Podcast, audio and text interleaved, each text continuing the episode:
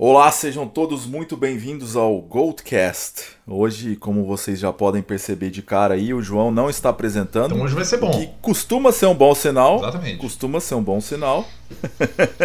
Eu tô aqui junto com o Vini e o Timbó. Aí. Olá, Timbózinho. Oi! Fala aí. E aí, gente? Tudo bem? Em breve aí, preparando a pauta do Goldcast de, de metal progressivo aí. Só eu e o Timbó, quatro horas falando aqui. E o, e o Luiz, e o Luiz. Ah, Luiz também, Luiz. Luiz também. Luiz diz que vem. Hoje temos também dois convidados. O Pedro já é prata da casa já, o Pedro já participou aqui em outras ocasiões. Menino Pedrinho, fala aí. E aí, bom demais? Passar vergonha aqui de E novo? hoje contamos aí com um correspondente internacional, que talvez no meu caso não seja tão internacional assim, já que a gente mora no mesmo país. O Alexandre Oliveira. Opa, você mora na Alemanha, né? Eu moro em Berlim. Diferente, outro país. Ah, bom. Rinha É, de gringo, né, velho? Rinha de gringo. Ouvi dizer aí que vocês iam falar mal de umas bandas aí, eu resolvi topar participar É, aqui. pois é. É um esporte que eu admiro Já, muito. já que você cantou a bola aí, eu vou, vou apresentar o tema hoje. Eu acho que foi no último episódio que a gente tava falando, que eu tava falando, pra mim nem convém muito ficar falando mal de banda. O negócio é falar bem das bandas que eu gosto e não ficar dando palanque pras bandas que eu não gosto. sim.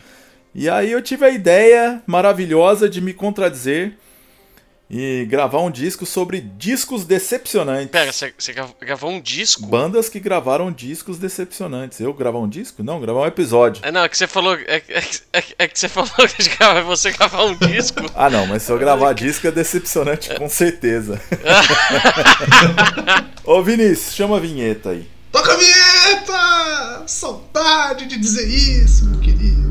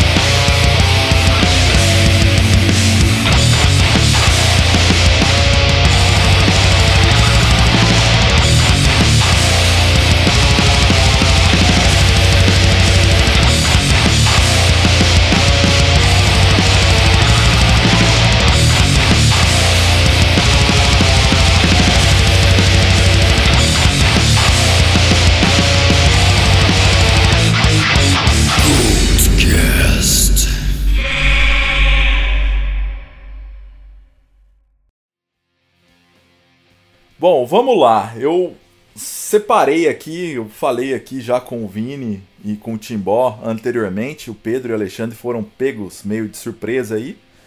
É, que vamos categorizar esse episódio em três partes.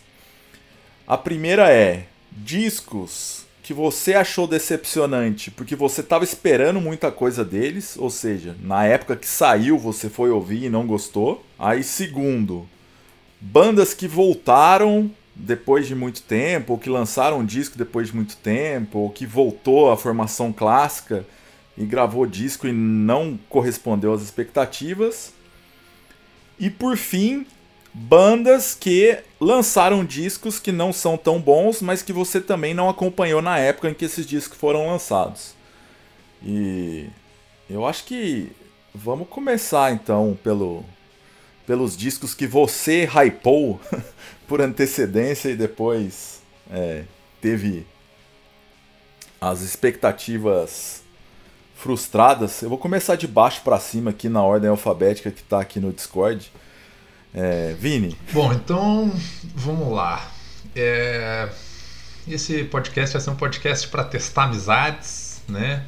Antes de gravar eu já já tomei uma chamada sobre isso e eu vou falar sobre esse álbum mesmo, porque eu ouvi ele e tinha um hype tão grande em cima desse álbum, tipo assim, pô, esse cara não lança um disco faz tanto tempo, a tomar no cu, pô, vamos ver essa. Daí eu tava caceta, vamos ver o que vai dar nisso aí, né?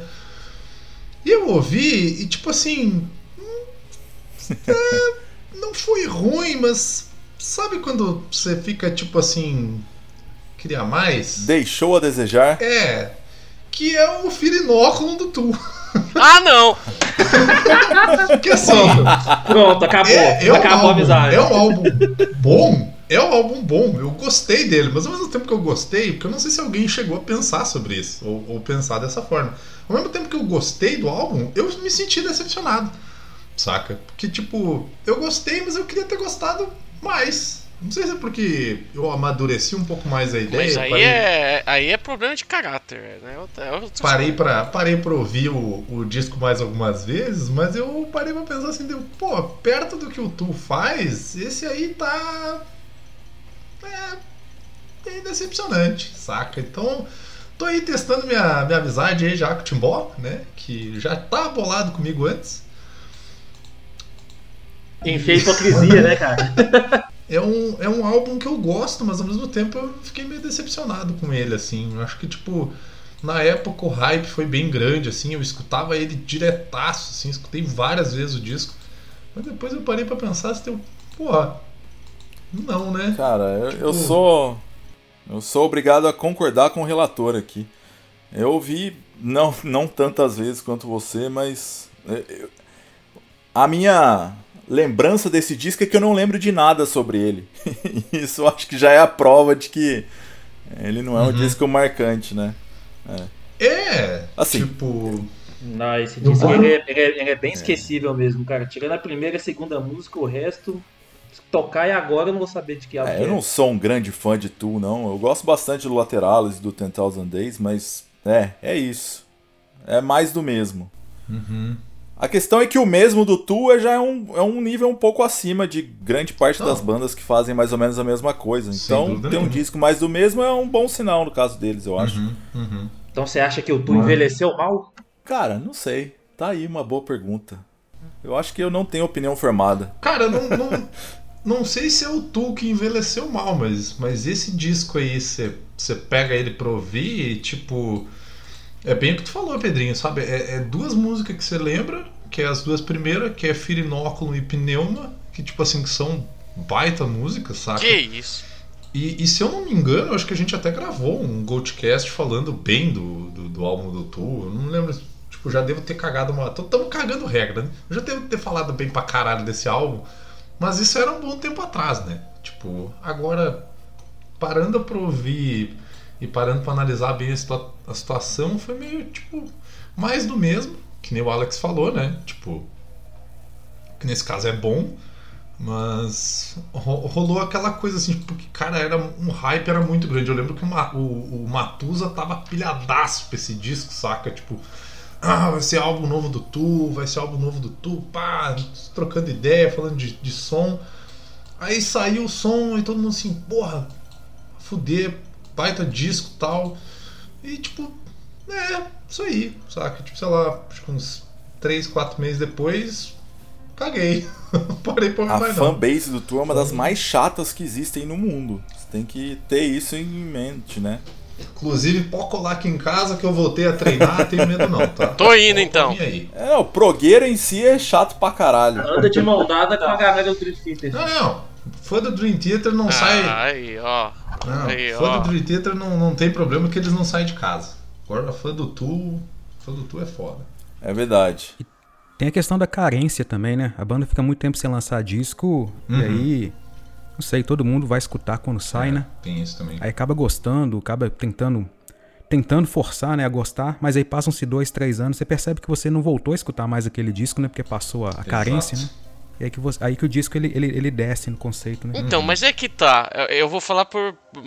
com. por. pela minha experiência própria. Algumas. eh, Uma das minhas músicas favoritas do Tu hoje é desse disco. Polêmicas. Que é Invincible. Que não tá nem entre as músicas que o Vini falou aí. Mas tá quase lá, hein? Porque é a terceira música do disco, hein? É a Não, quarta. é a quarta. É É a quarta? quarta. Vem não. Quarta. Mas, tipo, a, a, a nona música, que é Tempest, também é uma das melhores do, do, do, do Fernóculo. E aí, tipo, Uhum.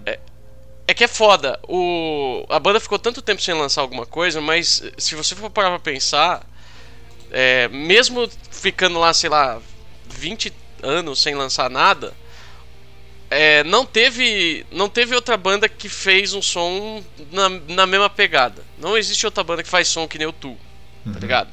Ah, já apareceu cópia de tudo quanto é jeito, várias bandas, ah, não sei o que, é o novo Tu, ah, não sei o que, é o novo Tu, mas nenhuma é, tá ligado?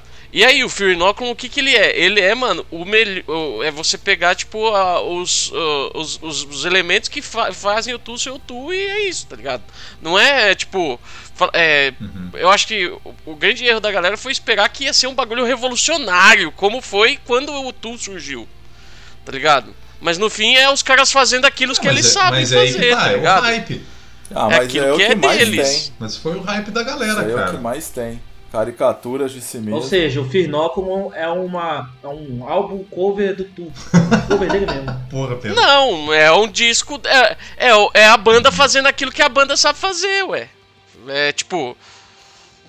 Saca? Mas eu tenho, eu tenho que concordar que a Tempest é boa mesmo. Eu, não, eu vi o nome dela, lembrei, essa é boa mesmo. Fica aí minha errata. Tipo, eu acho que, por exemplo, é um dos discos que o Maynard canta melhor. É. Sei lá. É, o, o, trampo do, do, do, do, do Chancellor com o, o, o, Danny Carey, tipo, também tá fudido. Tá ligado? Os caras estão. É, o instrumental tá, tipo, é, é, tá, é um dos melhores, velho. É que é aquele negócio, é o som amadureceu, os caras fizeram turnê trocentos anos tocando sempre as mesmas músicas de antes, mas não, isso não quer dizer que, tipo, o, o disco seja inferior ou qualquer coisa. É, mano, é eles fazendo aquilo que eles sabem fazer, velho. Eu gosto que o Timbó é um gentleman, tá ligado? Porque quando eu falar mal de Sepultura, vai ter nego querendo me surrar aqui. Depende do disco que você estiver falando. Aí a gente deixa pra próxima vez. Vocês que são mais fãs do tudo que eu, hum. vocês acham que tem alguma possibilidade daqui a 10 anos, 15 anos, esse disco último ser considerado um pouco melhor do que o, o que vocês consideram ele hoje? Boa. Eu acho que sim. Eu acho que sim. Eu acho que sim, cara. Mas eu acho que daí é uma questão mais de hype e da galera do que da banda em si, é. saca? É que nem o Timbal falou, os caras são bons, saca? Mas a galera ficou muito hypada. Cara, eu acho que não. Então, acho que tem isso. Eu acho que não, sabe por quê? Eu, eu imagino que daqui uns 10, 15 anos, quando as pessoas falarem, cara, eu vou ouvir um Tool, 90% delas vão cair no Lateralos e não nele. Mas, porra, mas aí também você não quer comparar o Lateralos com esse disco, né, porra? Mas aí é que tá. Não é o tipo de banda que você fala, cara, hoje eu vou ouvir a discografia do Tool Assim, eventualmente vai ter gente que vai fazer isso, mas a, a tendência de pessoas que param para ouvir discografia é cada vez menor. Uhum. a gente tá pensando de que 10 anos, se a pessoa estiver ouvindo uma playlist do Tu, já tá bom demais. E aí, nesse caso, eu imagino que a maioria das músicas será do lateral. Eu acho que sim, mas ao mesmo tempo também, tipo, é, é que o Tool, mano, ele não tem tipo um disco. É, lógico, o Lateralus é o melhor disco de todos. Mas ele não tem um disco que é 100% perfeito, tá ligado? Tipo, o Lateralus, mano, é o melhor disco, indiscutivelmente. Mas, tipo, tem umas faixas que passa despercebido. É, é, e é a mesma coisa o resto da, da discografia inteira. O Anima, mano, tem, tipo, quatro músicas muito, muito foda. É. e o resto é passável. O Ten Thousand Days é a mesma coisa. O Fury Inoculum é a mesma coisa. Tipo, é, é, é isso que eu quero. Esse é o ponto que eu quero chegar. Tipo, é a consistência. Os caras são consistentes, é isso. Eu acho que não esperar um negócio mega é, é, uhum. revolucionário e não sei o que, mano, isso aí foi bobagem da galera, velho. Porque já se conhecia duas das músicas do, do disco já há muito tempo. Porque eles tocavam Descending e, e, e Invincible em vários shows. Já, tipo, há, sei lá, 5, 6 anos atrás. Então já tinha uma ideia de, do, uhum. que, do que, que ia vir, saca? E, meu, é o que? É tu. É o que o tu faz sempre, daquele, aquela mesma vibe. Então, vai levar então... 10,000 days pra chegar outro álbum. Timbozinho, sei que já tava com a palavra aí, já manda o teu disco aí pra gente falar mal. Ou bem. Eu vou falar que o, o hype foi criado com base na formação que essa banda apresentou.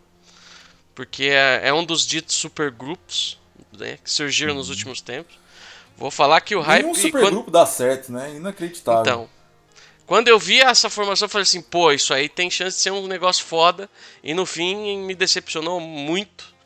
Que é o Killer Be Killed. Que, porra, Greg Puciato do Dillinger Escape Plan. Né? Na época era o Batera do Mars Volta, que tava junto com eles, que eu esqueci o nome dele. O Troy Sanders do Mastodon e o, e o Max Cavaleiro, né, mano? E aí, o Max tipo, morreu pô, em 92, você esqueceu disso. ele morreu lá em Barcelona. Aí ele foi substituído. É igual a Avril Lavigne que morre e vai sendo substituída. O Max é O Paul McCartney, né, que morreu. Depois do... Como é que chama a turnê de Barcelona lá? Under Siege? 92, morreu lá. Então, esse, mano, isso é uma da parada que, tipo, quando surgiu na época, todo mundo falou, nossa, não sei o quê.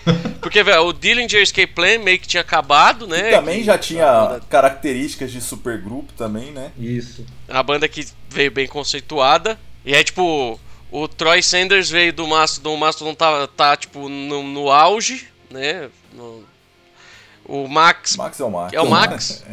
É, é isso, né? É isso. Tem gente que não vê isso como algo tão bom assim, mas. Ah, mas aí é porque a pessoa tá errada. Ou não, né?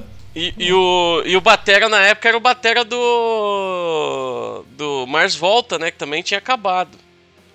Então, tipo, ficou todo mundo assim, caralho, um monte de gente que tá aí sem fazer nada e tal, os caras. E, e, tipo, e o Max que faz um milhão de coisa e o Troy Sanders que é o do Mastodon pô, os caras vão fazer um disco foda tal. Esperava um negócio mais. até mais puxado pro prog, um pouco, Sim. com uma, algo mais extremo. Ah, foi por isso que tu não. Por isso que tu ficou assim. Max Cavaneiro não, prog. Não, eu fiquei, eu fiquei esperando um, um, prog mais extremão, tá uhum. ligado? Um negócio, tipo, mais pesadão, mais tipo Saiu o disco, é tipo Alter Bridge com cultural, velho. Eu, achei, velho. Eu, eu, achei esse comentário extremamente ofensivo, cara. Porque se eu chamar uma banda de Alter Bridge com vocal cultural, cara, é chamar a banda de ruim, cara. Tava no dia que o Timbó inventou esse, esse, esse apelido, porque ele estava deveras puto, porque tava tomando chuva comigo e lembrou do Alter Bridge com cultural. Eu tava no nascimento desse negócio. Mas, é. mas aqui tem que fazer uma, uma distinção aqui entre um, uma super banda, né? E um super hum. projeto, né? Porque no projeto os caras não entram 100%, é. na minha opinião. É. Cara, depende. Será? Eu não sei se todos são assim, não.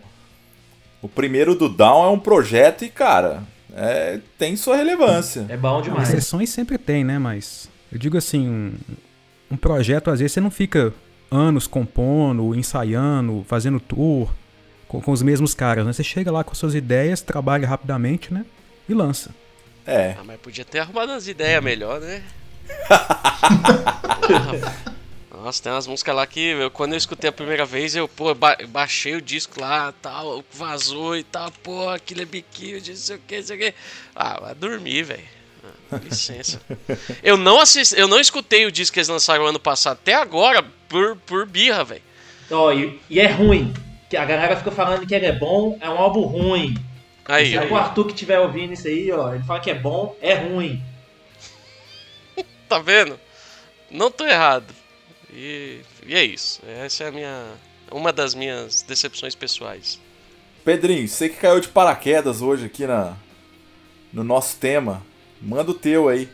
Cara, de supetão assim, estava fazendo carinho no meu gato, porque agora eu sou uma tia dos gatos. O Opefão, cara, com o Heritage. Na verdade, eu tô na dúvida entre ele e o Pelicomunia, mas acho que o Heritage, porque o Heritage foi o começo do fim. O né? Opeth tava na minha lista também, mas o Ghost Reveries. Eu acho que esse é o disco mais decepcionante da história para mim. Nossa, cara. É. Não, o Heritage, cara. Que o. Não, não, o Heritage é, é que o Heritage já não, já não esperava mais nada. Depois do Ghost Reveries eu parei de esperar qualquer coisa, assim. Mas aí veio pelo menos o Watershed que você fala, pô, é um disco legal, é um disco legal. É um disco legal, mas não se compara. Tipo, assim, eu talvez eu seja muito suspeito para falar assim, mas é, o Alexandre também eu acho que, que vai falar isso também. Que talvez o Blackwater Park seja a última grande obra-prima do metal, assim. Desse milênio aí, não saiu nada melhor do que ele, não. Ah, pode crer. Meio que o metal morre, assim, em termos de obras-primas. Quando eu digo obras-primas, eu tô dizendo, assim, comparadas aos anos 70, 80 e até alguma coisa dos anos 90, né? Sim. É, eu acho que para mim ele é o último, sei lá. Eu gosto muito também do My Dying Bride, que saiu na sequência ali, o Dreadful Hours. Mas eu acho que para mim esses são os dois últimos grandes discos, assim, de falar, putz, nota 10, assim, do metal extremo. É que não é um disco só é... que, ele, que ele, ele simplesmente continuou alguma coisa, ele, ele de que ele expandiu. Né? Ele tem. Como que eu posso dizer? É, Exato, exato. ele não é um disco só de metal, assim, não. É um disco que ele, ele, ele criou um estilo novo, ele sabe, ele, ele expandiu ah, as influências da banda. ou- é difícil dizer. Né? Não é simplesmente você falar assim, ah, vou tocar um disco aqui de thrash metal aqui, que vai ser mais ou menos a mesma coisa que já foi feito nos anos 80. E aí você não expande, né? Então é difícil superar aquilo que já foi é, feito 30 anos atrás. Mas no caso deles, eles fizeram alguma coisa pelo menos nova. Não, você pega o Still Life e depois escuta o Blackwater Park, cara, é outra banda. É uma evolução absurda, né? Mas ainda estava seguindo o mesmo caminho. Você consegue encontrar todos os elementos do Still Life dentro do Blackwater Park. Só que nenhum dos elementos que. Assim, a gente tá falando de, sei lá, uma escadinha, assim, né? Eu gosto pra caralho, assim, dos cinco primeiros discos do Opeth. Eu acho que naquela época talvez tenha sido minha banda favorita ali por um tempo. E. Mas todos os elementos que estão nos quatro primeiros discos, você encontra eles no Blackwater Park. E posteriormente você já não tem mais isso. Mas eu acho que o Deliverance e Domination ainda são dois discos assim que eu gosto bastante, assim, sabe? São mais diferentes. Eu acho que o Deliverance é bem abaixo no sentido técnica, no sentido melodia, mas ele meio que se completa com o disco acústico que vem na sequência. Então, isso meio que acaba compensando. Só que aí depois os caras assinaram com a, com a Roadrunner lá. Eu não sei se a gravadora meteu a mão absurdamente. Os caras baixaram a afinação, começaram a flertar com, com metal moderno ali. Cara, já é uma mudança totalmente, assim. Eu acho que o grande elemento que, o, que eles tinham no som deles era trazer uma certa nostalgia tanto do rock progressivo setentista quanto do death metal do final dos anos 80 e começo dos anos 90. E eu acho que a partir do Ghost Reveries eles mudaram isso. Eles já, já miraram muito mais pro presente, pro futuro, fazendo um negócio muito mais moderno que para mim descaracterizou totalmente o que eles eram. Eu acho que os méritos do que a banda era deixaram de existir ali. Eu acho que quando o Heritage saiu, já sei lá, deixou de ser uma banda de metal, mas aí já tava mais antenado com esse prog que eles já estavam flertando ali do, do Porcupine Tree, do Steven Wilson e sei lá, tanto é que estão nessa aí até hoje, né? E tem muito fã absurdo dessa Eu fase. gosto mais do Ofé prog do que do antigo, cara. Ah, aí tá equivocado. Gosto Não, mais. mas aí é questão de gosto. Gosto Errado também. Agora, já que vocês falaram do Heritage aí, eu gosto muito dele. Eu também gosto dele. Comecei a gostar dele depois de todos os outros que saíram, né? Eu olhei, eu olhei ele com outros olhos. Eu falei, putz, cara, esse disco no dia que saiu, eu achei ele ruim. Mas depois, vendo todos os outros discos posteriores, hora que você pega ele pra ouvir, cara, o disco não é o que eu tava esperando. É ruim, mas comparado com tudo que saiu, velho. Porque não é mais. Não tem mais. Não tem mais guitarra, o Michael não toca mais guitarra direito. É um negócio muito mais voz, teclado, voz, teclado. O teclado tá no talo. Esse, você não gosta do Watershed, ou Alex? O Watershed ainda tem. Eu gosto, eu ainda gosto. tem dele. aquele negócio do metal ainda, só que ele foge um pouco do prog dos anos 70 e foca muito, eu acho, muito no folk. É, o, o Watershed eu acho legal. O que eu não gosto é do, do Ghost Reveries. Mas aí é porque eu já vejo ele com uma cara muito mais moderna de bandas que eu já não gosto, assim. Eu já vejo que ele comunica muito mais com os Mastodon da vida, que é uma banda que eu nunca dei muita bola, do que se comunicava, sei lá. Os antigos pareciam uma mistura de Beatles com Gorment, com, sei lá, com Dismember. E era isso que eu gostava. Perdeu a identidade, né? É, perdeu a identidade. Inclusive, eu acho que o, o, o Timbó ele ouviu o, o, o Opeth errado, cara. Porque ele não gosta do Eu Opeth. ouvi todos os que me recomendaram, velho. O T-Boy ele não gosta de Opeth, cara, porque ele não quer ouvir todo mundo falando. "Ah, Eu sabia que você ia gostar. Mas É, a o- fase. Mas ele vai gostar da, fra- da fase mais prog do, do Opeth, cara. Eu ouvi também não gostei também. Aí já não tem como te ajudar daí também. Eu acho que o Timbó, o problema dele é com o vocal, né? Depois eu que sou do contra. É. Sou cancelado em todas as redes sociais, todos os meus ciclos de amigos, mas eu não consigo gostar de Opeth. Beleza. Não, depois, depois, depois você vai apanhar na, na, na rinha de prog que vai ter na, na, na Paulista, ele vai tomar um soco do nada lá dos caras. Mas vai ter gente pra fazer uma rinha de prog? não tem, não tem gente pra, suficiente pra fazer isso. Não tem, cara. cara o sonho da minha vida era não gostar de Opeth hoje em dia. Porque a, a, a fanbase é a fanbase mais chata do mundo. Vocês estão falando aí de mal do, do, do Heritage, né? E anteriormente vocês falaram aí de super bandas, né? Eu acho que o Heritage, talvez, não para mim, eu, eu tô de boa com, com, com ele tendo uhum. sido lançado pelo Opeth, mas, mas talvez para as outras pessoas é, tivesse sido melhor ele ter sido lançado por uma outra banda. Né? Às vezes com 80% ali da, da line-up do, do Opeth, aí botava mais um cara de fora, chamava de uma super banda, né?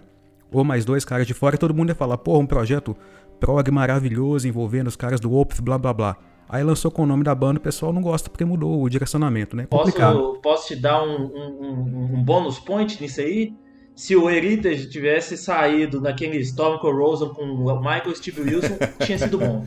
Porque o álbum do Storm Corrosion é muito ruim, cara. É o pior casamento da humanidade. Cara, nem ouvi. Eu não ouvi. Nossa.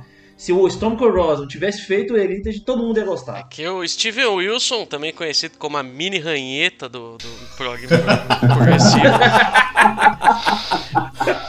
ele, ele é aquele tipo, ele é aquele cara que ele é, mano, o cara é gênio, o Porcupine Tree tem discos maravilhosos, mas ele é um cara chato pra caralho. É a mini ranheta e o pica-pau maluco fazendo um disco junto.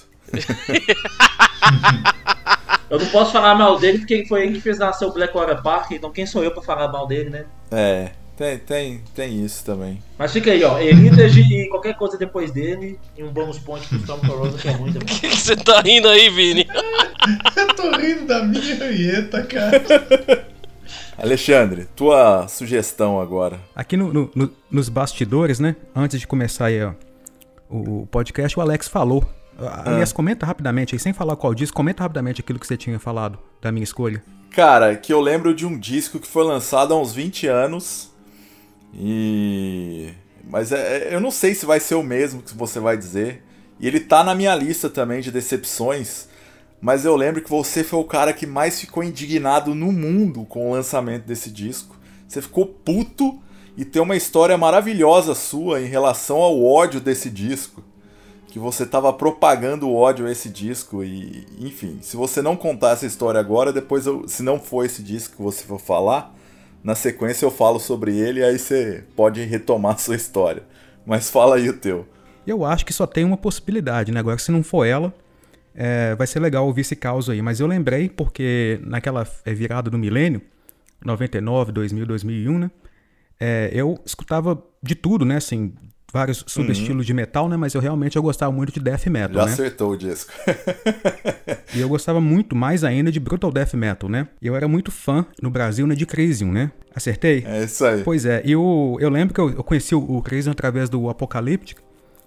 O, eu comprei o disco no, na turnê, né? E fui escutando na volta já para casa, né, no carro. E pirei naquilo e melhor banda do mundo. Na época eu tinha 14 anos, né? E curti pra caralho, comprei o anterior, né, o Black Force Domain e tal, e de repente saiu novo, que foi é, pela Century Media, né, então teve uma produção pomposa tudo mais, né, uma capa do, do, do Petagno também, né, uma capa maravilhosa, e para mim naquela época o Crazy era a melhor banda de death metal do mundo, naquela época, né, é, naquele na, ano, né. Naquele momento eu acho que era mesmo, assim, porque era uma época que o death metal tinha acabado, né? É, os caras estavam com uma produção cristalina, mas um som brutal, sabe? Muita energia no palco, assim, né? o lance muito certinho, sabe? E as músicas eram boas também, né? E aí, é, na época, né, eu me aventurei até a tocar em banda na época, né? Muito influenciado por Crisium também. Obviamente, eu, eu, eu, eu, eu nunca chegaria no, no, ponto do Max, né? Mas eu lá, com três meses de bateria, ficava tocando as metrancas lá em casa, né? Escutando o Crisium e tal. E o guitarrista da nossa banda era um cara que gostava muito também do, do Crisium, né? E aí eu lembro que vazou o disco novo, né? O Ageless uh, Venomous. E na época, né? Tá na minha lista de decepções. Pá, eu tinha esse disco. Na época era tipo, sabe o. Sabe o ah. setembro, o 11 de setembro, que o pessoal fala assim: o que, que você lembra quando você viu a notícia? Todo mundo sabe, Sim. né? Ah, eu vi porque eu tava na, na, aula, eu vi porque eu tava no, no né, num, num, restaurante e tal. Todo mundo lembra do momento, né? uhum. né? E eu lembro quando saiu esse disco. Uhum quando ele vazou, quando ele caiu lá na MP3, lá no, no, no Mirk, né? E aí eu pedi pro, pro cara lá, de, talvez tenha sido o Cuco Khan lá, que o Alex talvez se lembre dele, que era um, um server lá do MP3 Estados Unidos. Black Death? Falei, cara, me manda isso aí que eu tô morrendo aqui de ansiedade. E o cara me mandou, bicho. Quando eu, quando eu cliquei no disco, eu não acreditei. Porque não tinha, era outra banda. O Crazy era tipo assim, a banda mais brutal do mundo, virou um negócio lá que nem guitarra tinha mais, sabe? bem bolado. E que, é- que é o que eu falo, né? Eu, eu, eu critico muito bandas que a guitarra tem, que faz o papel de baterista, né? Que acontece muito no prog isso, né? No, no, É no gente que tem que acabar. no, no Gent, né? Da, da- da percussão ser feita pela guitarra. né? E o Crazy fazendo aquilo, pra mim, foi assim. Tipo assim, não quero nunca mais ver esses caras na minha frente, sabe? Apaguei todas as fotos que eu tinha com eles, desfiz a É amizade. tipo o João Gordo com o dado da Bela, né? Some daqui, some Pois daqui. é, eu liguei pro, pro guitarrista lá da banda, né? E, cara, eu, eu toquei o disco, não, não o disco inteiro, mas pelo menos uma música pra ele por telefone naquela época, né? Ó, E ele ficou muito puto com o disco também. Falou: Não, mas não, não é possível. É, é- isso é outra banda, isso é coisa errada. é- alguém te enganou. Eu falei: Não, cara, o vocal tá parecendo muito com o do Alex e tal. E nós ficamos lá, puto, no telefone, xingando a banda pra caralho. E é um disco que até hoje eu não consigo gostar dele. Até hoje eu acho ele um disco péssimo. Eu consigo até entender algumas ideias, a banda se reinventando, a banda tentando tirar o pé do acelerador, né? Porque, até porque algum dia os caras iam chegar nos 50 anos também, né? Não sei se os caras iam aguentar tocar metranca ali o tempo todo, né? Às vezes os caras falaram assim, vamos tentar diminuir um pouquinho, porque tá foda. Mas, pô, diminuir no auge, sabe? Eu achei muito desconexo, assim, da realidade aquele disco lá e eu fiquei muito puto. Agora, a história que o Alex tem pra contar, eu não sei qual que é. Não, era essa do telefone aí que você ligou pro cara da tua banda e pôs o disco pra tocar. Vocês falarem mal pelo telefone, bicho. Isso aí é. É um suco do Pois é, o meu- passado, né, cara? O meu 11 de setembro foi o, o dia que vazou o Crazy e eu fiquei no telefone com o meu colega lá. Cara, foda. E assim, eu demorei muito pra tentar fazer as pazes com esse disco também. Hoje em dia eu ouço ele, eu, eu não acho as ideias dele tão ruim, eu acho a produção dele muito bizarra. Que é tudo muito cristalino, muito na cara e não deu certo.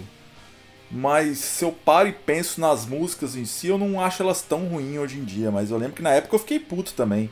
Porque os três primeiros, a trinca ali do Black Force do Main, o, Apocalyptic e o Conquerors, é porra. Era absurdo o que o Crisium tava fazendo naquele momento, né? E aí saiu esse disco foi meio água no chope. É, se ele tivesse lançado esse disco 10 anos depois do Conquerors, né, eu, eu iria entender, né? Mas ele saiu, não foi nem uma diferença muito grande. Acho que foi no, no ano saiu Conquerors, acho que em 2001 já saiu Ageless, né? Então, assim, não, não deu aí. entender o que, que rolou. Como que o, o processo criativo da banda, sabe? Ele vai de um estilo que eles estavam moldando, né? Eles estavam ajudando a, a, a estabelecer aquele estilo no mundo, né? E no próximo, né? Chutaram balde. Então, isso que, me- que mais me Os decepcionou. caras não falaram por quê, não justificaram, não só lançou Cara, eu provavelmente nem, nem iria ler entrevista na época, né? Eles culpam a produção hoje em dia. Eles falam, ah, esse disco a gente tentou fazer um negócio mais cristalino, mais diferente, não deu certo. E assim, eu acho que eu entendi esse lance deles, eu comprei essa versão também, porque eu acho que a produção dele é o que caga mesmo. Aquele som de bateria que, porra, bizarríssimo, né? É, deixa eu passar um pano pra banda aqui, que eu sempre fui no- nos shows todos deles, né, lá em Belo Horizonte, né? E realmente quando eles tocavam alguma coisa desse disco, ficava bom ao vivo, né? Mas não ficava tão bom quanto os clássicos, mas não destoava tanto, né? Então acho que a produção realmente foi a, a principal culpada. E é muito foda, porque depois desse disco eu meio que fiquei de mal do Crisium, assim. Eu nunca acompanhei mais a banda posteriormente da forma como eu acompanhava antes. E, e eu até ouvi, assim, todos os discos que eles lançaram e é aquela coisa, né? Eu acho todos os discos legais, mas eu nunca vou parar pra pegar um disco que não seja um dos três primeiros. E eu não sei como que é a tua relação com, com o Crisium hoje em dia, se você ainda acompanha atualmente. Vocês vocês estão. Vocês voltaram a se falar? Vocês estão bem? Eu até hoje não, não, não aceitei isso ainda não, viu? Mas tô, tô trabalhando com isso daí. Trabalhando nisso daí. Bicho radical pra caralho, né? Terapia de casal, né, velho? É, é foda. Cara, o meu disco é. Assim. Eu pensei em várias bandas, né? Eu acho que na minha lista original já tava o Opeth, que o Pedro falou, já tava o Crisium também, que o Alexandre falou. Então eu vou partir pra outro disco que, assim. Não é uma banda que, que esteja entre minhas bandas favoritas, mesmo na época, não tava entre minhas bandas favoritas, mas era uma banda que todos os meus amigos ao redor gostavam muito. E consequentemente eu acabava ouvindo meio que por tabela, então eu tenho uma relação de, sei lá, uma memória afetiva com essa banda, que é o In Flames, quando eles lançaram o Reroad to Remain, cara, aquilo foi inacreditável, assim. É, porque os primeiros discos já tinha aquela pegada mais death melódico assim que não necessariamente eu achava ruim, mas não achava a maior maravilha do mundo não. Eles foram dando uma modernizada no som aqui e acolá. É, tipo, depois do Oracle, o Colony e o Clayman já tem uma, uma roupagem um tanto mais moderna do que tinha no Lunar Strain no Subterranean. Mas quando lançaram o Rewrote to Remain, aqueles tecladinho Paradox Music, aquele clipe lá que eles fizeram em conluio com Soilwork, cara, aquilo foi tipo, puta, que merda é essa? E cara, depois disso a banda foi uma ladeira abaixo inacreditável. Os caras, sei lá o que, que viraram hoje em dia, assim. Eu acho que se você me falar que os caras da, do Inflames hoje em dia são endorser da Adidas, eu vou acreditar. Porque pra mim não tem outra função para essa banda. Eu acho que de todas as bandas dos anos 90, essa que foi, foi a que envelheceu pior, assim. E olha que, cara, é, todas as outras bandas que estavam ao redor deles, tipo Soy Work mesmo, é uma banda que eu sempre, por outro lado, eu já sempre achei uma merda. Mas não envelheceu tão mal assim, cara. Mas continuou uma merda. Luiz, Luiz que vai ficar bolado, hein? Luiz vai ficar É, bolado. cara, eu vi um show do Soil Work na grade com um amigo meu, amigo do Alexandre também, amigo nosso em comum, o Brunão. Porque o Brunão, porra, a gente tava junto no, no festival, né? Ele falou: não, vamos lá ver o Soil Work. E eu aguentei uma hora de Soil Work na grade e, cara, foi tortuoso, mas não chega nem perto do que é ouvir esse, essa fase intermediária e recente do Inflames, cara. É inacreditável. Inclusive, eles regravaram algumas músicas do Clayman recentemente. é, depois que o disco fez 20 anos, alguma coisa assim. Eu até fui ouvir no ano retrasado as versões novas. E é o famigerado pra quê? Totalmente desnecessário. Não faz o menor sentido a regravação disso. É o remaster que não precisava, né? É, é, não, total, total. Tipo, não tem nada de novo. E tiraram o peso das guitarras e modernizaram a voz, né? Eu até acho que o Anders Frieden, eu acho que é esse o vocal, é, tá cantando melhor do que cantava antes, mas mesmo assim, não, não tem. não tem propósito de existência. Eu- cara, esse disco pra mim foi foda. Ô, eu nunca parei pra ouvir. eu acho que eu cara. sei qual que é o problema do Inflames, viu, Alex? Eu acho que me- metalcorizaram o Inflames. Pode ser, pode ser. É, eu, ia falar isso. Aí o, o- aí o, aí o endorse da Adidas faz sentido. Pode ser. Raio metalcorizador, né, Faz, faz total A sentido. diferença do Soilwork pro, pro Inflames é que o Soilwork é, digamos assim, autêntico. Do tipo, eles têm uma sonoridade deles e eles permanecem nela, né? E o Inflames, eles tinham também a son- sonoridade deles, de repente eles, Sim. não vou dizer que se venderam, né? Mas eles, eles perderam a autenticidade de uma hora para outra, né?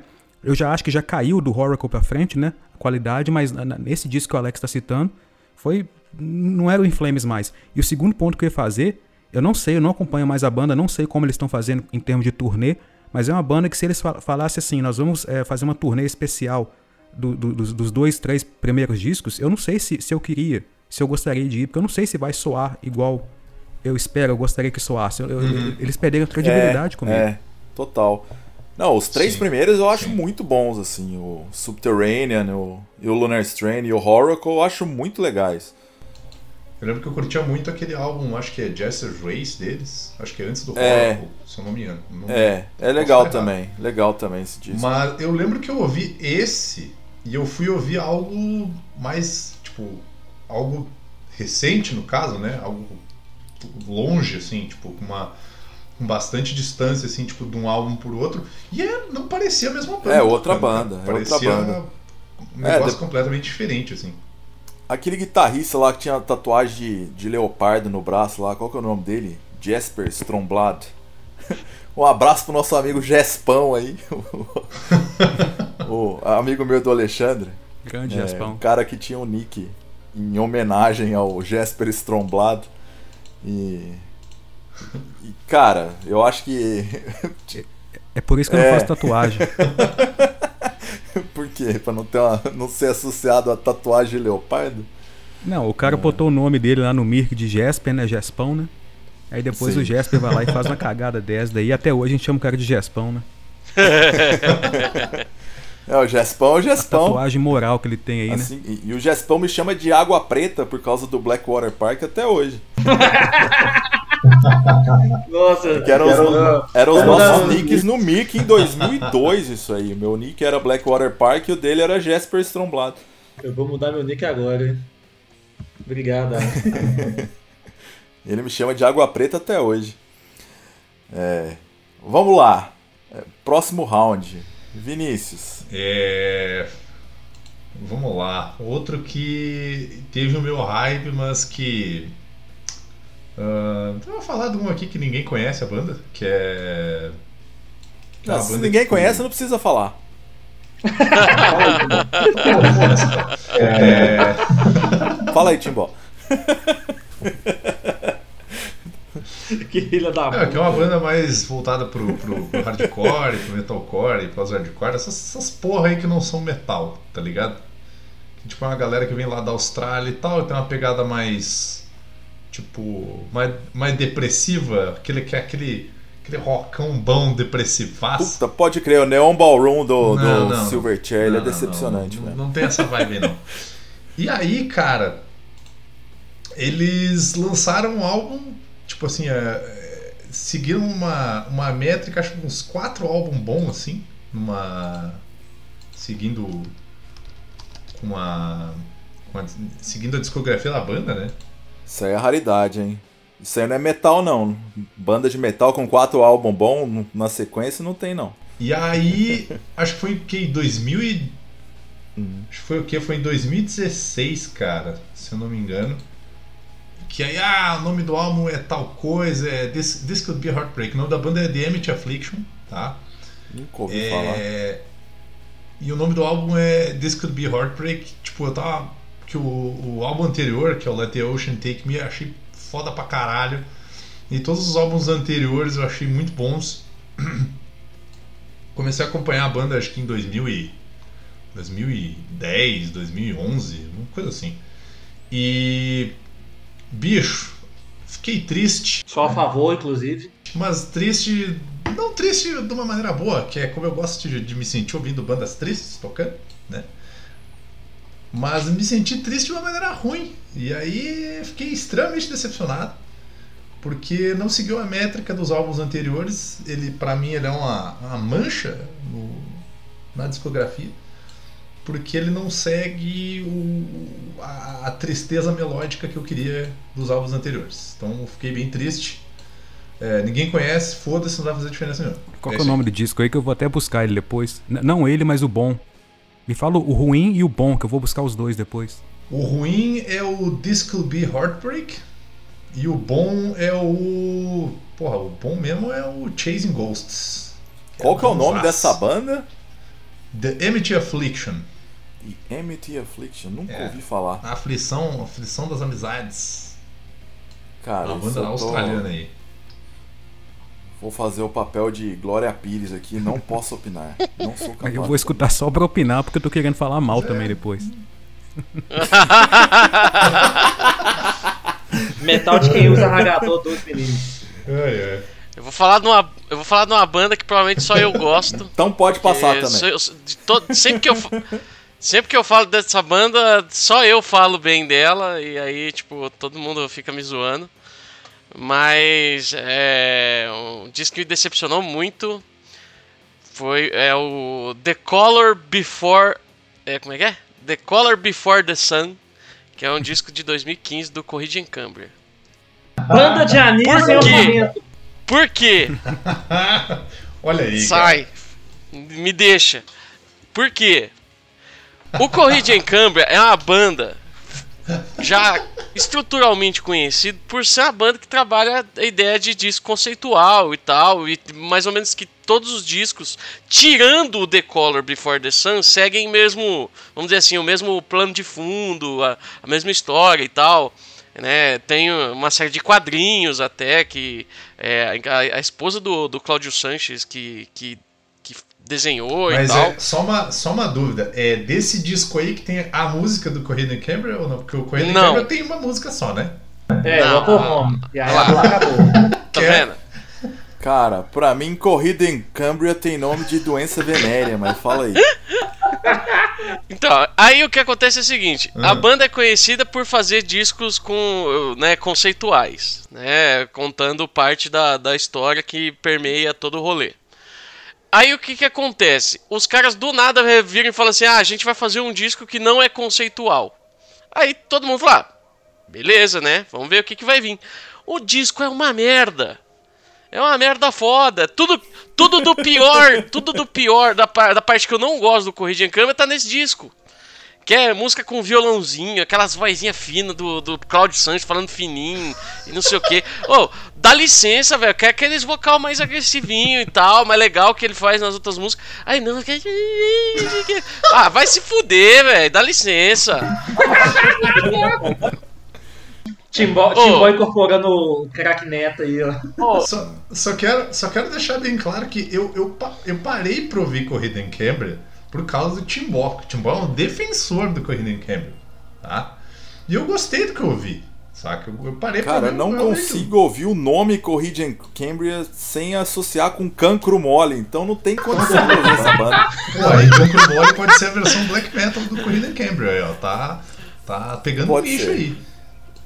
Não, e tipo assim, e, e, e é, é, um negócio tão assim do, do, do, do, zero, do 100 a 0, tá ligado? Que eles tinham acabado de vir de dois lançamentos de 2012, que foram dois discos diferentes, mas que um complementava o outro, que eram os dois The Afterman, o Ascension e o Descension. Que, mano, são muito fodas. Tipo, é, meu, é auge assim, de produção, de composição dos caras, assim. Os discos são muito bons. E aí vem essa merda foda que é esse The Color Before the Sun. E aí, tipo, puta, eu realmente falei assim, puta, acabaram com a banda que eu gostava, tá ligado? Aí, só que aí em 2018 eles lançaram o Unheavenly Creatures, que aí voltou pro. Eles acho que assumiram o erro, mandaram um foi mal. rola, rola demais, rola demais. Boa. Tá aí, tá aí um bom, bom título pra esse, e aí, podcast, né? O Foi Mal tava doidão da foi banda. Foi Mal tava doidão. É. Mas voltou o quê? Voltou Boa. a ser conceitual? É, aí voltou, voltou a ser conceitual e voltou pro lore todo dos discos anteriores e tal. Da, e voltou né, a soar como os discos anteriores? Voltou a soar como os discos anteriores, voltou já na, na ah, pegada tá que eles saíram do, do, dos The Afterman Tipo, e aí eu falei, pô, aí beleza, tá ligado? Tanto foi um dos discos que eu mais gostei de 2018. Corrente de câmera, pare de fazer música para anime que não tem orçamento. The Color Before the Sun, deixe de existir, pelo amor de Deus. Cara, Bloodbath. Sabia! Red Morbid Funeral. Que paia, cara. Que tristeza. Aí eu já nem ouvi. Aí eu já nem ouvi. Mas eu já acho que você já tá errado por ter expectativa em cima de uma banda que é piada. Cara, mas era uma piada divertida, velho. É, uma piada divertida. Igual quando a gente fica ansioso para chegar um vídeo do Papotar e a gente ficar rindo, tem uns que são muito bons e tem uns que são uma merda. É verdade. É verdade. Desculpa, Pedrinho.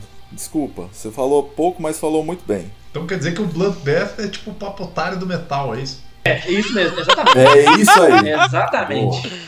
Exatamente. Aí já começou, né? O Michael saiu da banda todo mundo ficou naquela putz, e agora, e agora, né? A voz dele já tava ficando debilitada já, nunca, nunca confirmaram se foi por causa do Bloodbath, se foi por causa do Opeth mesmo, se foi porque ele desistiu de fazer Guto e não treinava mais. Aí tem todo o, o, tabu ali, né? E aí saiu esse álbum, né, cara? Os caras lançaram, não, achamos um novo vocalista, vamos fazer um álbum agora e fez um suspense do caralho pra falar quem que era, né? E não, vai vir brabo, né? Vai vir brabo, vai vir brabo, vai vir brabo. Cara, saiu o álbum, meu Deus do céu, velho. Cara, Esse é o com o Nick Holmes? O é, o primeiro, Nick Holmes? com o Nick Holmes. Cara, eu nem ouvi ele. Pra você ter ideia, eu nem ouvi o disco que o Michael voltou. Eu parei no segundo, que eu já não gostei. O Nightmares Made Flash eu, eu ouvi até. Que é o com o, o Peter, do Hypocrisy, né? É.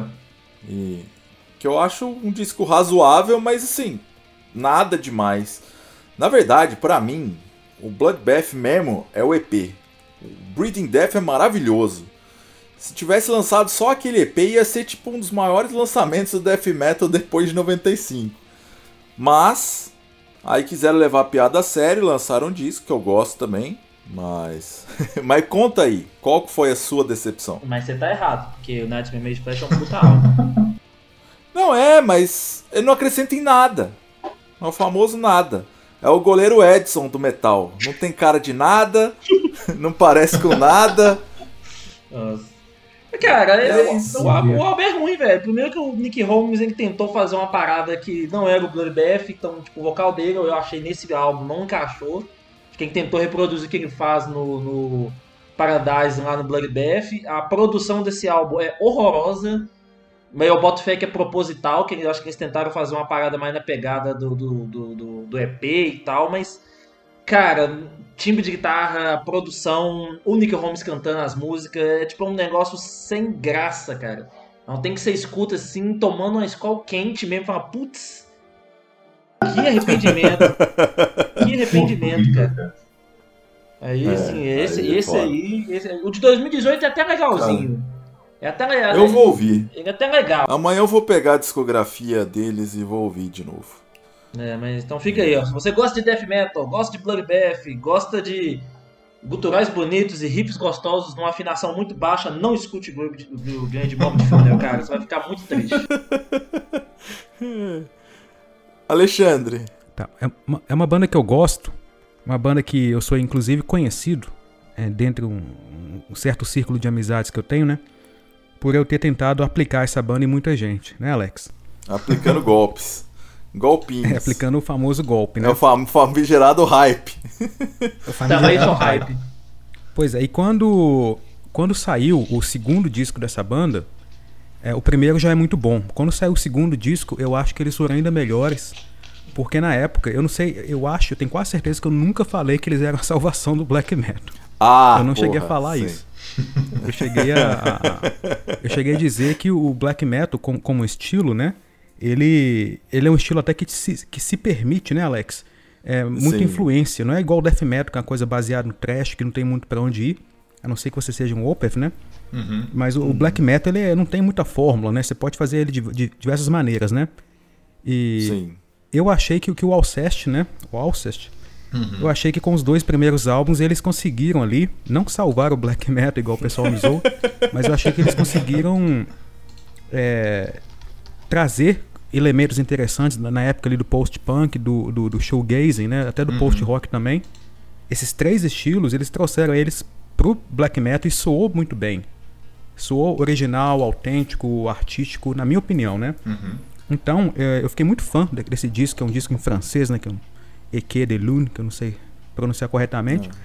E eu não sou muito de fazer hype pra, pra banda que eu gosto, né? Porque eu sei que a maioria dos hypes que eu faço. Não, não que eu faço, né? Mas a maioria das bandas que eu gosto, é, eu já espero um disco ruim. Porque se Sim. sair um disco bom, eu não me decepcionei, né? Mas eu caí no erro com, com, com Alcest, né? E quando eu escutei aquele Le Voyage de l'Âme, Uhum. é, que é um disco bom, é, eles pararam de tocar muito black metal e ficaram mais pra esse negocinho lá de, sabe, do, do, do showgazing, do, do- dos, dos, dos sonhos que Música que, da que, o- fadinha. Aquela vibe mais contemplativa. né? Contemplativo. Eu lembro até que o Alex, uma vez, ele mandou também um áudio lá, ele, no violão tocando música do, do Souvenirs ainda, né? Que é o primeiro disco. Ah, o Souvenirs eu acho maravilhoso. né? Pois é, mas o- apesar de ser maravilhoso, você tava, você tava meio que zoando esse, esse, Mas não espalha, né, não. esse, esse lance meio, né? Esses viajados assim que eles têm, né? Eu gosto, mas não, não, não comento.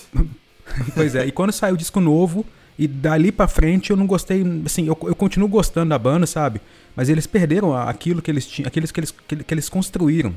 Sabe, eles custaram pra construir uma coisa nova e depois eles meio que abandonaram o black metal e falaram assim, ah, agora nós vamos ser só bonitinho, showgazing É. e tal. Cara, eu concordo contigo, mas eu já, já penso isso a partir do segundo disco mesmo. O único que eu gosto é o primeiro. No segundo eu já acho que já, sei lá, já virou outra coisa. Porque mesmo no primeiro, mesmo no Souvenirs, ele não tem tanto elemento de black metal, a não ser, sei lá, um, um sentimento. que é a forma de tocar os riffs e coisas do tipo, mas já soa totalmente diferente, né? Não é um, não é um disco que você fala, porra, é, não é um Pest Noir, Eu, por eu, eu exemplo. curto, eu curto muito esses dois primeiros discos ali, que é o Ecaille de Lune, acho que é assim que fala, é E, Hum. E- Ecaille, né? Aquele de Lune. É, eu tô meio enferrujado no francês. Mas eu gosto muito do Kodama também, cara. Acho que o Kodama é um baita no disco. É, são bons discos, mas é então- outra banda, né? Eu adoro a capa dele, cara. Eu acho a capa dele bonita. O Ah, que, que, capa que, que você acha não, desse eu- disco? Esse disco é bom? A capa dele é bonita. Ah, a capa dele é bonita. Porra, Pedro. É, porque na época, depois do Alceste, começou a surgir uma, uma série de bandas, né? O pessoal até começou a chamar o estilo né, de black gaze, né? Até o, o próprio Death Heaven também é, é, nesse estilo aí. Tem que fazer uma, tem que fazer um, um, um Alcest versão trash, daí tu vai, vai gostar. Cara, eu, eu tenho eu tenho eu tenho um problema com Alcest, cara. Já tentei ouvir várias músicas de álbuns diferentes, não me pega, velho. O lance do Alcest é memória afetiva. Se você não ouviu na época, não não sei se pega mais não. É que na época que saiu era muito revolucionário. Mas eles influenciaram uma, uma geração de bandas depois, né? É, é. É, então eles que fizeram e logo depois eles abandonaram a parte black, né? Mas só fazer um, um adendo aqui também. É, não sei se Sim. eu comentei com o Alex na época isso, mas eu, Sim. eu tentei entrevistar o, o Neige, né? Eu não sei, Ah, é Neige que não fala? sei, cara. É, Neve em francês. Acho que Neve deve ser. Nige. É a neve em francês. É eu Neige, tentei porra. entrevistar Falando, o Neige é, num show que eles fizeram, que eu fui em Hamburgo.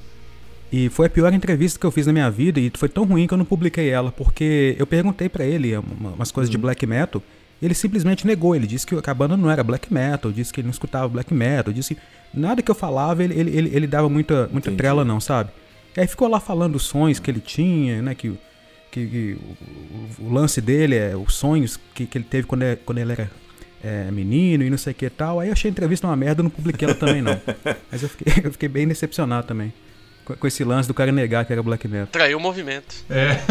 Os de verdade eu sei quem são, né, cara? É, se você for ver no meu Last FM, um dos discos que eu mais ouvi nessa época foi o EP de três músicas do M. Sears, que é outra banda que ele estava envolvido também, junto com a Audrey e com o Furcia, eu acho que também tava, Muito boa. que é o cara do Lady Scree. Cara, esse EP, bicho, eu ouvi ele, aquela primeira música lá, o Ben-Hur amputado. bicho, assim, se eu ouvi 300 vezes esse EP foi pouco, assim, cara. E eu, eu entendo totalmente, assim. Por isso que eu falo, quando o Pedro falou, ah, é um negócio que não me pegou muito. É um negócio muito de época. Se eu fosse ouvir hoje em dia, eu acho que não teria o mesmo impacto. É um negócio que, sei lá, foi tipo nos anos 90, assim, quando chegou aquela coletânea do Death is Just the Beginning. E no meio de um monte de banda de death metal da Year 8, tinha uma música lá do Dimo Borger, do, do Intron Darkness Triumphante. Cara, ouvir aquilo naquela época era um negócio que ninguém fazia igual. Ou Pelo menos a gente não tinha o acesso. Então acho que tem coisa que é muito de timing. E eu acho que o Alcest é uma banda que, que se beneficiou muito desse timing. É, na época não tinha ninguém tocando esse estilo. Não tinha ninguém, não tinha ninguém. É, é isso mesmo. E o Amsers também, né? O Amsers, ele tinha essa pegada que o Alcest tinha, só que mais pro black metal e menos pro, pro shoegaze. E as duas bandas meio que se complementavam justamente nesse, nesse sentido, eu acho. Uhum, É. Concordo. Enfim, eu vou, eu vou pra uma banda mais clássica agora, que é um disco que eu até tava falando mal dele hoje. Porque na minha memória ele não era tão ruim assim. Mas eu lembro que eu ouvi logo quando saiu e já era uma das minhas bandas favoritas na época, se não a favorita. E quando saiu esse disco eu não gostei tanto, mas. Assim, era mais novo, né? Quando você é moleque, então os parâmetros são outros. E. Quando, quando, Eu não gostei tanto, existem, mas- né? É. Eu não gostei tanto, mas ainda tinha alguma coisa aí. Só que eu fui ouvir ele hoje de novo, cara, e puta, velho. Sem condições. Que é o Diablos em Música do Slayer. Putz. Aí, sabe, é bom. Caralho! Não é bom. pô. Caralho, velho! É Fala, ruim, é caralho. ruim. Não estraga É a ruim. tua biografia. Não é tão ruim assim, não. Vai, Não vai. seja assim, Cara, cara. a questão não é ele ser tão ruim. Eu também não acho ele um disco tão ruim. A questão é ele ser um disco do Slayer, bicho. Sei lá, os cinco primeiros discos do Slayer você ouve e não tem defeito. É irretocável a banda. Beleza. E aí, sei lá, lançou o disco punk lá, de covers, um Disparate da Atitude, que eu acho legal pra caramba e tal. O Divine Intervention eu já não acho tão grande coisa, mas ainda assim é legal. Mas aí você ouve o Diablos em música, as linhas de vocal do Tom Araya, parece que ele tá meio que cantando um rap no meio, todos os riffs são iguais, assim. Eu fiquei tipo, mano, não, apenas não. Aí depois veio o God Hates All, que é ainda pior, que é mais afinação baixa, é mais riff 0000, que virou até meme depois, né? Do, do Kerry King fazendo riff. Eu não sei, parece que o Jeff Hanneman abdicou de fazer riff, jogou a banda na mão do Tom Araya. O Tom Araya tava tocando com o maluco lá do Sun 41. Pelos E virou isso aí. E aí esses dois discos do Slayer aí, cara, não dá pra entender o que aconteceu. O Alexandre tava defendendo hoje o Diablos em Música. Mas tem Disciple aí nessa, nesse álbum aí. Tem Disciple que é bom pra Você caralho. não gosta daquela Disciple, não, Alan? Não gosto. Não Eu gosto. tava defendendo pontualmente o disco, né? Ele tem umas três, quatro músicas que eu gosto e o, o, o, o Paul Bostaff, né? Bostaff também na, na, na- bateria também é um, é um, né? O trabalho dele é, é- é maravilhoso, na minha opinião, né? É, é, ele é- Agora, o disco tem, tem coisas muito ruins, o que você falou, o rap aí, né? Tem, tem muitos riffs ali, realmente, partes de vocal também que são já bem new metal, né? Então, é, essas partes eu obviamente Sim. não gosto. Ele é um disco que eu, eu escuto três ou quatro músicas ali e tiro disso. Não, e hoje eu acordei e falei, não, eu vou ouvir o Diablos em Música e o God Hates All na sequência. Eu terminei o, o Diablos em Música e falei, cara, não, preciso ouvir um Hell Awaits pra desintoxicar, não tem condição ouvir os dois na sequência. E aí quando eu tiver com Pra paciência... desouvir, né? É, pra desouvir. E quando eu tiver com paciência, eu escuto o God Hates All, porque não, não teve condição. Tem uma história interessante com esse disco, cara, que tava naquela época lá de, de começar a ouvir metal e começar a ir atrás das bandas, comprar CD e o caralho é quatro e tal, e não conhecia nada, né? Não tinha contato com. Não tinha contato com a galera, não, não manjava nada. E eu cheguei na. Cheguei numa loja de. Uma loja de, de disco usado e coisa que tinha aqui. Eu saí de lá com o Diabolos em música e com o Risk do Megadeth. Caralho. Só, Caralho. só O coisa Risk do Megadeth só é outro. top. É outro que eu anotei aqui. Eu anotei ele e o Load, porque o Load também saiu E mais ou aí? menos na mesma época. 96, Não, mas eu então, acho. eu, eu tenho uma certa, Puta, eu tenho uma certa é nostalgia com esses discos, mas eles são ruins, cara. Eles são muito ruins, bicho. Muito ruim. E tipo, obviamente o cara me vendeu pra, tipo, sei lá, É. devia estar empacado ali, ele precisava muito tirar aquilo ali distante. Cara, Saca? e, e, Então- bicho, a Rock Brigade, eu tava comentando, né? O Diablos em Música. é, eu nem comprei ele na época que saiu, mas como eu renovei minha assinatura da Brigade pra 98, eles mandaram esse CD. Sempre que eles você renovava a sua assinatura, eles te mandavam alguma coisa ou outra e mandaram o Diablos em Música. Podia não ter mandado nada, né? Podia ter mandado uns panos de prato do Slayer, sei Eles lá. me mandaram Nightingale. Cara, o Nightingale era legal pra caralho. Ah, eu, não, eu, eu devolvi. Eu mandei um e-mail pra eles, perguntei se eles podiam mandar outro. Eles mandaram outro e não pediram pra eu mandar o Nightingale de Pô, o volta. Nightingale é legal. Nightingale é legal. Até o, o Alive Again lá. Depois de, res- de receber o Diablos em Música, o Alex nunca mais renovou. a- Cara, eu assinei a Brigade até 2002, 2003, por aí. Até, até onde dava, eu, eu consegui. Mas aí você tava fala- falando da Brigade agora, cara, a Brigade tentou vender o Risk de uma maneira inacreditável, velho. O que tinha de entrevista relativizando e falando, ai. Que aí tinha o, o Dave Mustaine falando, ah, o, o Lars me falou que, que era muito bonita a trajetória que eu tinha construído, mas que eu não assumia muitos riscos, e por isso que eu resolvi assumir É. um risco e colocar o nome no disco de risco. Aí eu falei, ah, velho, não tem condição. Ah, ele- É, ele mas colocou é, a culpa no Lars, é, meu. tacou a culpa no Lars, né? Mas se ele colocou a culpa no Lars, ele tá certo. É, aí, não, aí eu concordo. Beleza. É, e foi isso, cara. E, mas, porra, o Megadeth e o Metallica ali tiveram uma fase, assim, inacreditável, né? Mas passar um pano pra Brigade aqui, mas o Megadeth também era um dos carros-chefes dela, né? É, Uma claro. banda que tinha que estar na claro, capa sempre, né? Que vende, né? Claro, claro. Era a banda favorita de muita gente naquela época.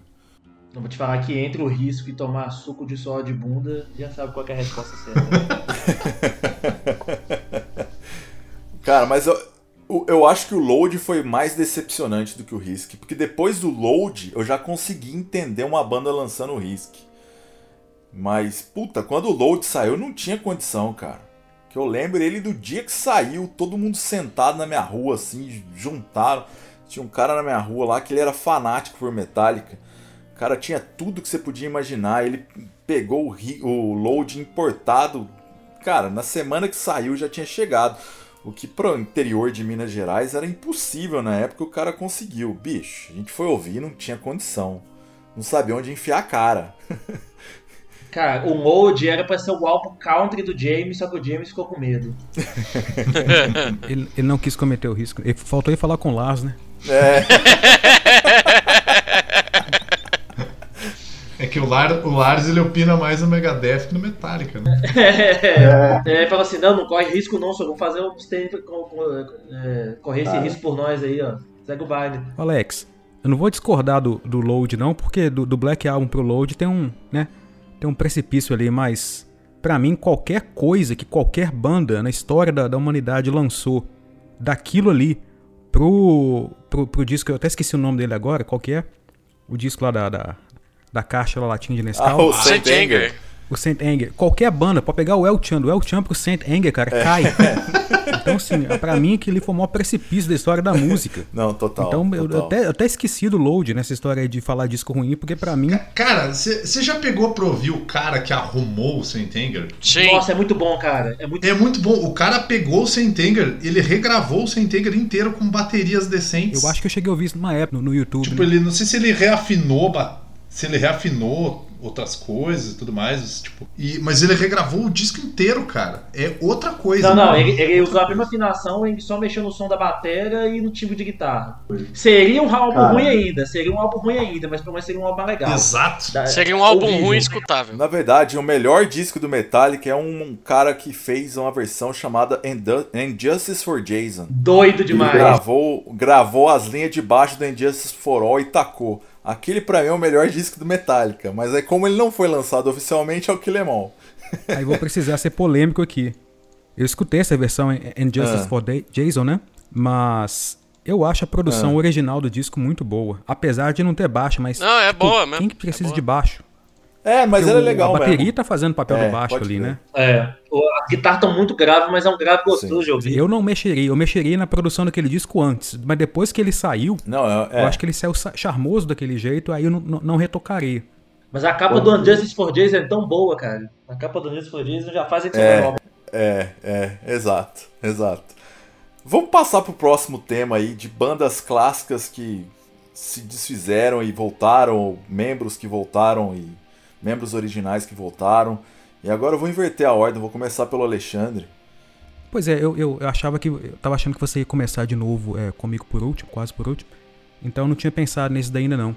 Mas eu vou te falar uma coisa, que ali na época de 2002, né, que foi a época que a gente se conheceu mais ou menos, 2001, 2000, eh, tinha muita banda naquela época que só tinha um disco lançado. O Cynic era um deles e era uma das minhas Sim. bandas favoritas, né? Hum, E tinha vários ali, o Terrorizer, o Cynic, o Defecation, um monte de banda ali. Terrorizer tá na minha lista. Pois é, então tinha muitas bandas naquela época que as bandas eram, eram, eram bonitas, assim, a história delas eram, boni eram bonitas porque elas começavam com um disco e elas acabavam. Sim.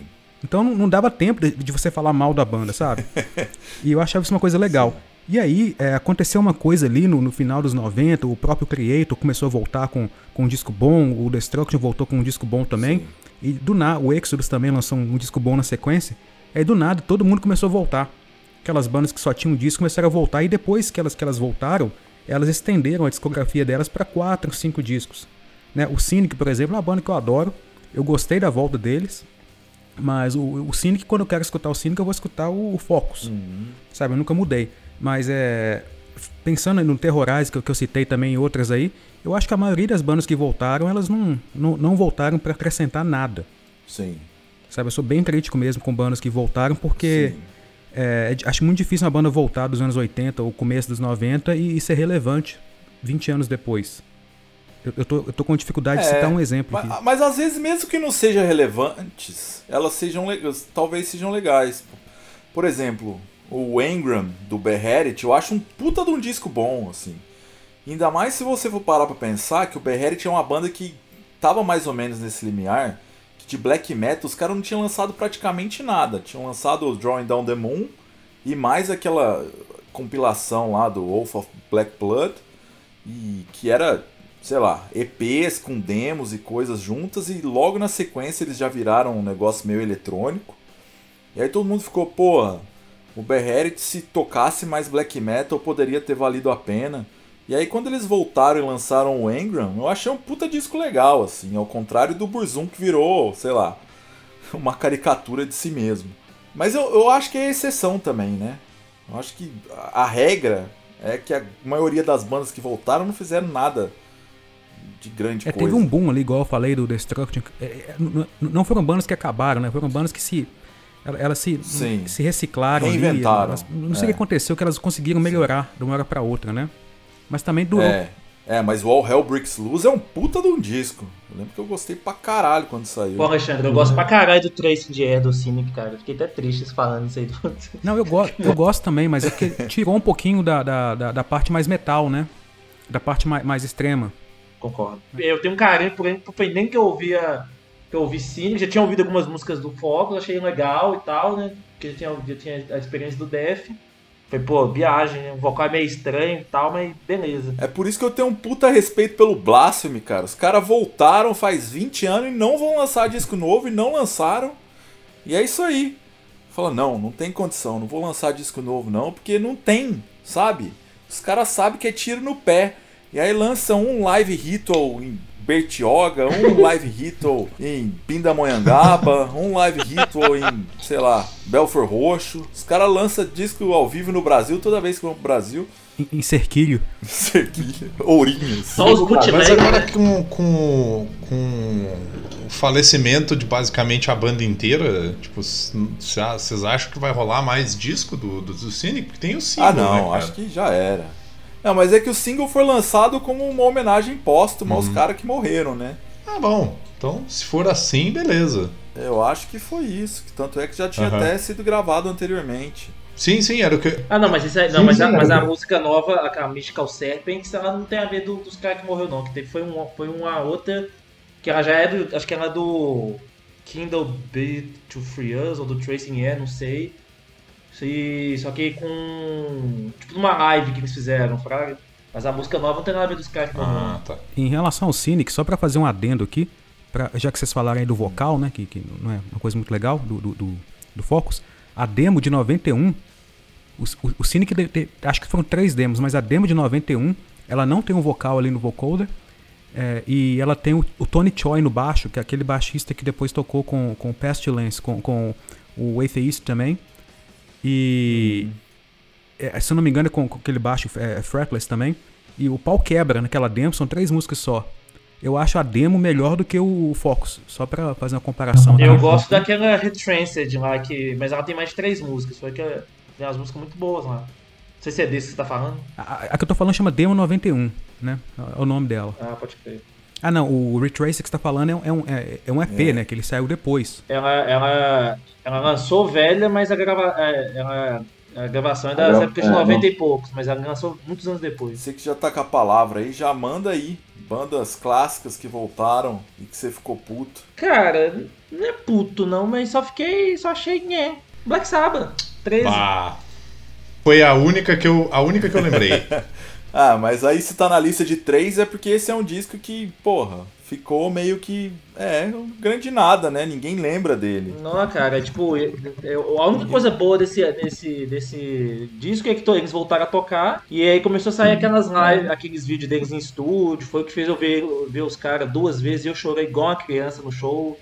É, as duas vezes que eu vi foi foda também. Então, a, a- primeira foi melhor, a primeira eu botei muito mais fé que eles estavam tocando de verdade, a segunda eu senti que foi muito tipo, ah, vamos tirar um extrazinho dessa galera aqui. Não sei se você teve Putz, essa vibe. cara, eu, eu senti o oposto, sabia? A primeira foi quando eles tocaram com o Megadeth, né? Eu vi, eu vi no Rio, eu tava morando no Rio na época. Eu vi no Rio, lá na Praça da Apoteose. E. Cara, gostei. Foi lindo, chorei. come... Comecei a chorar no Megadeth e terminei só depois que acabou o show. E- Mas a, a turnê lá do The End, que o Rival Sons abriu, putz, cara, eu achei aquele show melhor ainda. Eu achei que, sei lá, tava com mais energia. É porque eu acho que essa segunda turnê eles não tinham obrigação de tocar as coisas novas, né, meu? É, tinha que ser proibido banda velha voltar e lançar disco novo. Exato, exato. Fica igual o Blasphemy, fica tocando as mesmas coisas pra sempre. e é isso aí. Você pega o, o 13, cara, é tipo assim, eles, eles sentaram, ouviram tudo que eles já fizeram, deu um Ctrl C e Ctrl V mais pesado. E mais, mais lento porque tá tudo velho. Chamaram um batera que aguenta levar o peso pra banda, né? Que é o, eu esqueci quem que é quem batera, né? Toca pra caralho, inclusive. O novinho. Esqueci quem que é. Brad Wilk. Deu uma. É, no- aqui. o, que to- o que tocou no disco, né? Que eu, eu- Não ao vivo, porque eu, no ao vivo era outro cara. O Brad Wilk era o batalha do Rage Against the Machine, né? Mas não era ele que tocou ao vivo, não? Não, ao vivo aqui no Brasil tocou outro. O, o batera do, do Ozzy. Que levou um gongo do tamanho do mundo pra pôr atrás da bateria, nem encostou nele. é, é, fato. Foi isso, velho. Aí o álbum saiu, aquele trem todo, nossa, sábado vai voltar, sábado vai voltar, você escuta o álbum e fica. Você pega aquela End of the Beginning, The End of the Beginning, The Beginning of the End. Vai a letra mais preguiçosa do mundo, velho. Vai tomar no cu, velho. Vai tomar no cu, velho. Não, te, eu te amo, Ozzy, mas porra. Não, pior é quando eles lançaram aquele single lá da God is Dead, aí a galera começou a reclamar, né? Porra, que porra de nome é esse? Aí os caras colocaram um ponto de interrogação no final da música que não faz o menor sentido, né? É tipo, God is dead, ponto de interrogação. Não, e as músicas, velho, tudo 8 minutos, velho. É prog, né? Tudo é prog. Nossa, tá louco, velho. Aí, não, esse álbum aí, assim, foi bom porque deu pra ver show e tal, chorei pra caralho. Exato. Mas Exato. pudesse ter feito esse álbum. Cara, e eu sou suspeito pra falar porque eu gosto de todos os discos do Black Sabbath, até os que a galera não gosta. Tipo, eu gosto pra caralho do Forbidden até. Nó. que era o último disco do Sabbath até então, mas eu acho o 13 um pouquinho abaixo dele. Ah, o Forbidden é legal pra caralho, memória afetiva total. Lembro quando saiu, tinha Illusion of Power, Get a Grip. Pô, mó sonzeira. Nossa, até o Technical Ecstasy. Cara, o, é, o Technical Access ele vai estar na minha próxima lista de na próxima de bandas que lançaram um disco que não deveriam, mas enfim. Vamos seguir a vamos seguir a rota aí. Timbozinho, fala aí. Eu, uma banda que quando voltou, e aí todo mundo falou assim, nossa, os caras voltando, com o vocalista original, não sei o que e tal, vai lançar o disco. E aí, quando saiu, era uma merda foda, foi o disco do Van Halen, velho. Ah, a gente tava tendo essa conversa O antes, né, cara? Different Kind of Truth. Que, velho, que disco ruim, velho. Saca? É tipo, fica, fizeram mó hype que, ah, voltando o David Lee Roth e tal. É. Da hora. E o David Lee Roth, ele tá cantando bem, tá ligado? Não tá, não tá mal e tal. Mas. Porra, que disco mais sem graça, saca? Não tem. É, é, não tem. É, virtuosismo. Não, não dá pra falar assim, ah, tipo, é o disco só do Ed, tá ligado? De, guitarra. Não dá pra falar que é um disco de. de. de, de sucessos de rádio, sucesso pop, que, tipo, bem cara David Roth, assim. Não é também. Ele não é nada, entendeu? É um disco, tipo, porra. É, o, tinha que fazer igual aí a banda que o Alex falou. Volta e não, não lança bosta nenhuma. Toca. Só toca as É, antigueiras, toca né? tudo lá antes do Sammy Hagar e, mano, e os caras iam ganhar dinheiro até dizer chega, saca? Só com Cara, isso. Eu, eu acho que ia ganhar muito dinheiro se eles fizessem Entendeu? isso, cara. É. Mas aí lançaram essa merda desse disco que só tem aquela música Tatu que a Kiss FM e que a, que a Kiss FM aqui em São Paulo adotou essa pai, porra, ia é tocar Van Halen, é tocar é Tatu. é Eu tava ouvindo a música antes de, antes de começar a gravação, cara, e a música é chata pra caralho. Cara, porra. vocês já viram um vídeo que é o, o David Lee Roth num hotel? Ele tá no hotel, assim, de bobeira, e aí ele ouve uns caras ouvindo Van Halen no quarto ao lado. E aí ele, tipo, caralho, tão ouvindo Van Halen. Aí o cara bate na porta, assim, é tipo uns moleque, tipo um spring break, assim, uns moleque de 16, 18 anos, assim. Aí os caras abrem, tipo, olha pra cara dele, ô, e aí? E ele, é, sou eu, o David Lee Roth. Aí os caras olham pra ele, tá? E, famoso quem, né? Ele, eu que compus essa música aí. Aí os caras, pô, legal. Aí eu, o David Roth emocionadaço. Cara, eu vou mandar esse vídeo, uma das Cara, coisas mais é- é constrangedoras do mundo. É, ele é, é tipo é tipo fã ao contrário, tá ligado? Ele, ele busca a, É. a aprovação das pessoas Exato. e a galera cagando, pra, ele, meu. E aí ele, tipo, é eu que compus esse som. E eu fico, tipo, cara, velho. É um cara que, meu, se eu visse ele na rua, assim, eu ia ficar emocionadíssimo de ver ele, assim. E eu fico, porra, velho. Não, não precisa, né? Não É precisa. China de é China de membro do Van Halen, né? Tem aquela história do Ed no, no- que ele tava no ia assistir um show do Tool. E ele tava na, na tipo na- no Uhum. Ah, público putz, assim, no meio da galera. o cara pediu pra tirar foto, O cara né? vira e fala assim: "Tira uma foto". Aí o cara ele, ah, beleza, o cara dá um celular pra ele assim, e fica na frente do palco. Maravilhosa essa história. E aí o Van Halen tira uma foto do cara, mas não é, tipo, não é com o Van Halen, tá ligado? É o Ed tirando uma foto do, do cara em o palco vazio do Tool, tá ligado? Eu tô vendo aqui esse álbum, velho. Esse álbum tem 13 músicas. Esse álbum, é- além dele ser ruim, ele é É grande. grande. É grande, Tinha né? que ser proibido também lançar disco com mais de 40 minutos, a não ser que. Não sei, o bagulho que fosse muito bom, assim. tiver- tinha que ter uma, uma votação. Sim. assim. Lança os primeiros 40 minutos antes, e aí se todo mundo falar, não, tá aprovado, aí pode lançar a segunda parte. Do contrário, morre ali, né? É, tinha que ser, tinha que ser uma regra assim, Pois tipo, é. disco até 40 minutos, e aí, tipo, se a galera gostar, você tá permitido a lançar a versão de luxo com as músicas que for de fora. Aí você coloca como faixa bônus, né? Isso. É tipo os álbuns de figurinha da Panini, que, lança... que os jogadores que não ia pra Copa lançavam encarte depois com as figurinhas dos jogadores novos. Versão Japão, né? Caraca, cara, isso é um negócio. Cara, isso é muito. Cara, é triste num nível, cara. Tipo, tem umas figurinhas dos jogadores que não foram pra Copa. Não, que os jogadores tá que foram pra Copa, mas não estavam na. Mas não tava no, no, no álbum. É, saiu um encarte pra Caralho, jogadores cara. que foram pra Copa. É. Ou porque, mas tipo, que não ficaram estavam fora no álbum lesão original porque não jogaram as eliminatórias. É, isso aí. Meu Deus. Eu lembro que em 94 tinha o Evaí. É, E o- e o Palhinha também no álbum. sim. Eu tinha, eu tinha o Romário Evair. no, no álbum de Os caras estavam 2002. no álbum e não foram pra Copa. Verdade, verdade. Polêmico, hein? Polêmico. O álbum de 94 que foi o último, o último que, que ainda as figurinhas não eram autocolantes. E eu lembro que tinha que gastar cola com ele. E era muito louco. E era muito comum as pessoas colarem a seleção argentina de ponta cabeça. é verdade. Vinícius, Meu Deus do céu. sua deixa. É, então, é, como eu, não, eu, eu- eu pensei, eu lembrei do Black Sabbath nas bandas de, de- de- mais clássicas que gravaram material novo e, e- e não, né? Vou usar uma gíria, uma gíria que o jovem usa bastante hoje em dia, que é o flopou, né? É, Deixou a desejar? Exatamente.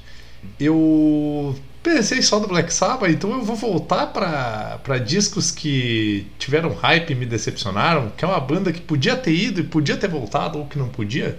Só porque. Só pra aproveitar minha, meu momento de fala. E eu vou falar do Nervosa. que, cara. O álbum do Nervosa desse ano é, é tanto faz, tanto fez. É, eu não sei se elas voltaram, eu não sei se elas tinham ido, Nossa. mas. Eu só sei que, sei lá, cara. Saca? É, eles não são o Tool pra fazer um álbum mais do mesmo e ser foda e mesmo assim decepcionar, saca? Então, tipo, só A decepcionou. questão é que o Nervosa nunca foi, né? Exato. É E o meu- e eu digo mais, o melhor, a melhor coisa que o Nervosa fez em 2021 foi o Echoes of the Soul do Crypto. Eu ia falar, eu ia falar, o Crypto é bom. Porque o Crypto é, é o Crypto lançou um é, o disco do Aham, Crypto é muito aham. bom. Porque tipo, dissociou uma coisa da outra e as minas foram buscar uma, uma outra pegada, tá ligado?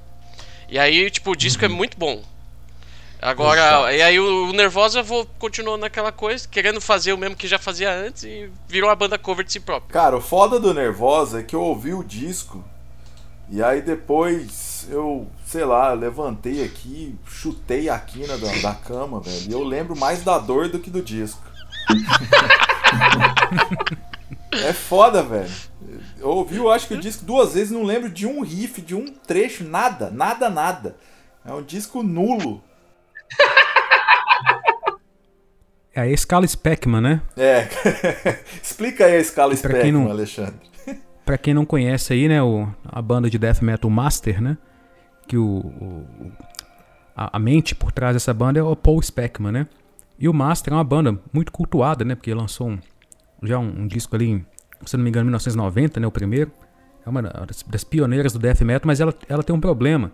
Eles têm uma discografia já extensa, né? E eu não consigo lembrar de um riff deles. Então, é, eu criei essa escala do, do Speckman, né? Que é a escala de, de quão esquecíveis são os riffs, né? Sendo que o número 10, que é o máximo, não tem jeito de atingir, porque é o master, né? Mas aí, às vezes, tem bandas que chegam na escala 7, 8, 9, e aí eu brinco com o pessoal. Você escutou o disco? Escutei. Gostou? Gostei. Aí eu não gostei do disco, né? Eu vou e falo assim, então canta um riff pra mim aí. Aí não sai nada. Não, mas no Master você consegue cantar um riff. E te digo até qual que é. Né, Porque assim, infelizmente o metal. Hum. é- O metal é um estilo Exato. que é baseado no riff, né? Primordialmente, né? Primordialmente, sim.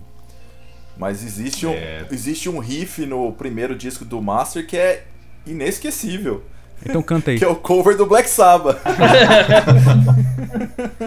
Depois fazer um concurso aí de quem canta um riff espontaneamente do Master aí sem, sem pesquisar no celular. É igual, que, igual aqueles concursos que eles fazem, sabe? Ah, se, se, se, se entortar a, a colher lá só com, sabe? Sendo paranormal, né? Homem do Aí Ra. ganha um milhão aqui do, do, do cientista e tal. Se alguém cantar um riff do Master também espontaneamente aí. Não sei, paga uma, paga uma balachita aí também. Paga um boné do Se Master. você, se você em casa estiver ouvindo isso, vai lá e manda no Instagram do, do Goldcast, que aí a gente vai te exaltar nas redes sociais. Vai criar o prêmio Scala Master de melhor riff feito com a boca e o João vai avaliar todos os áudios, né? E então fica aí, mandem, mandem áudios, mandem áudio E é lá no, no Instagram do Godcast. Isso, que o o João adora áudio. Adora, adora áudio.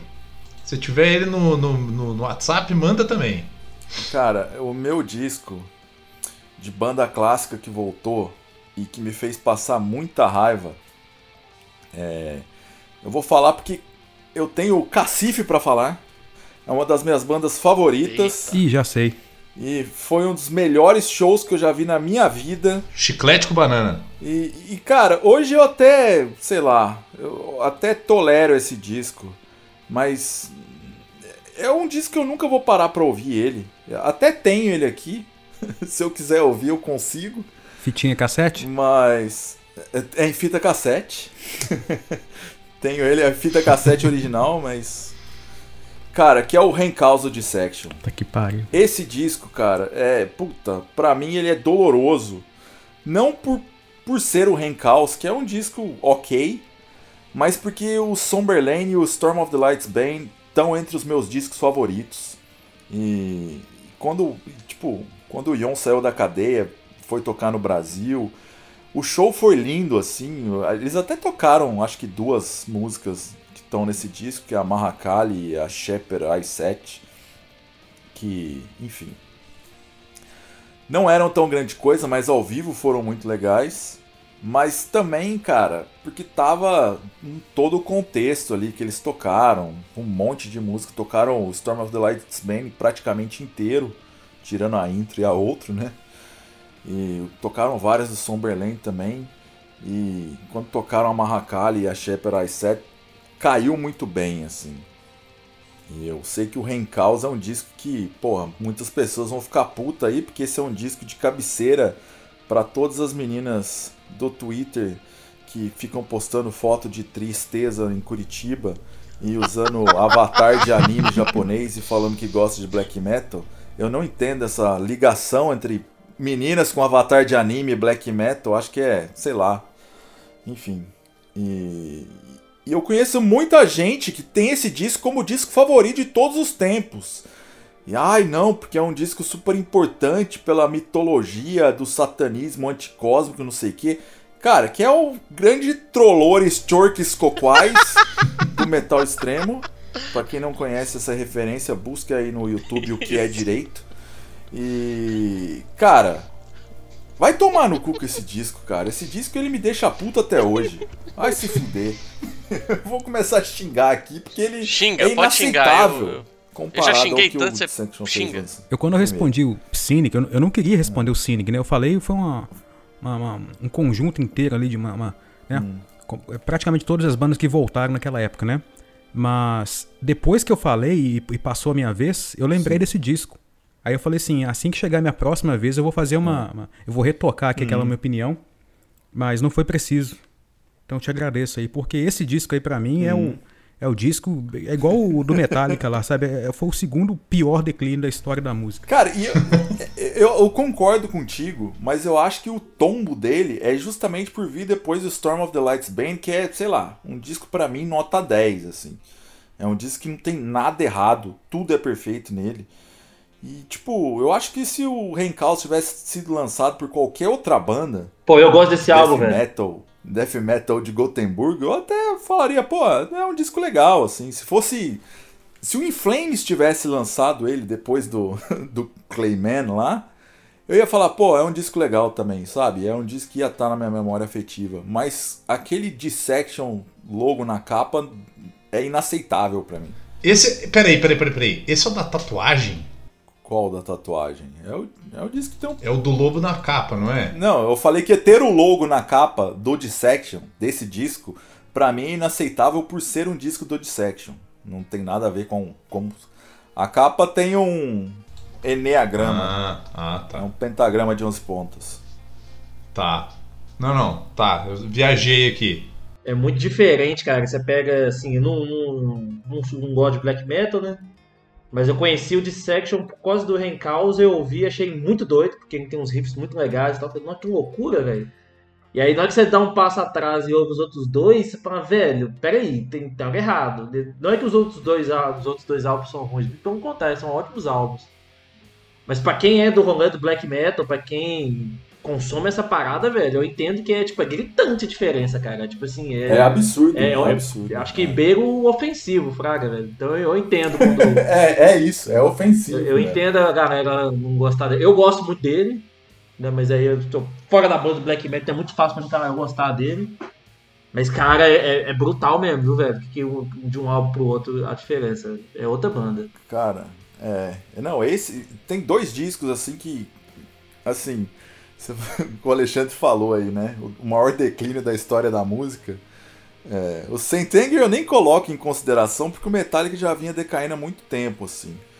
Mas de bandas que eu esperava muito, que tal como o Renkaus no Dissection e o, o Morbid Angel, depois que o David Vincent voltou eles lançaram aquele Illude Divinum Insanos, puta, pra mim não. É, sei lá, são os dois discos que mais me fizeram passar raiva na minha vida. Assim. Alex, esse daí que você acabou de citar tava na minha lista pra é. próxima aí. Então, então já fala sobre ele aí. já fala aí. Você é o próximo mesmo? Tá, deixa eu só fazer uma observação aqui do Metallica. É, é que você falou que o Metallica tava caindo, né? Mas quando eles lançaram aquela música da, da trilha sonora lá, uhum, esqueci, uhum. A, a, I Disappear, né? É, eu entendi a proposta nova do Metallica, eu gostei da Sim. proposta nova, porque os caras mudaram, né? Mas daquela música, I Disappear, que tem um clipe legal e tem uma produção legal, daquela pro próximo disco caiu de novo.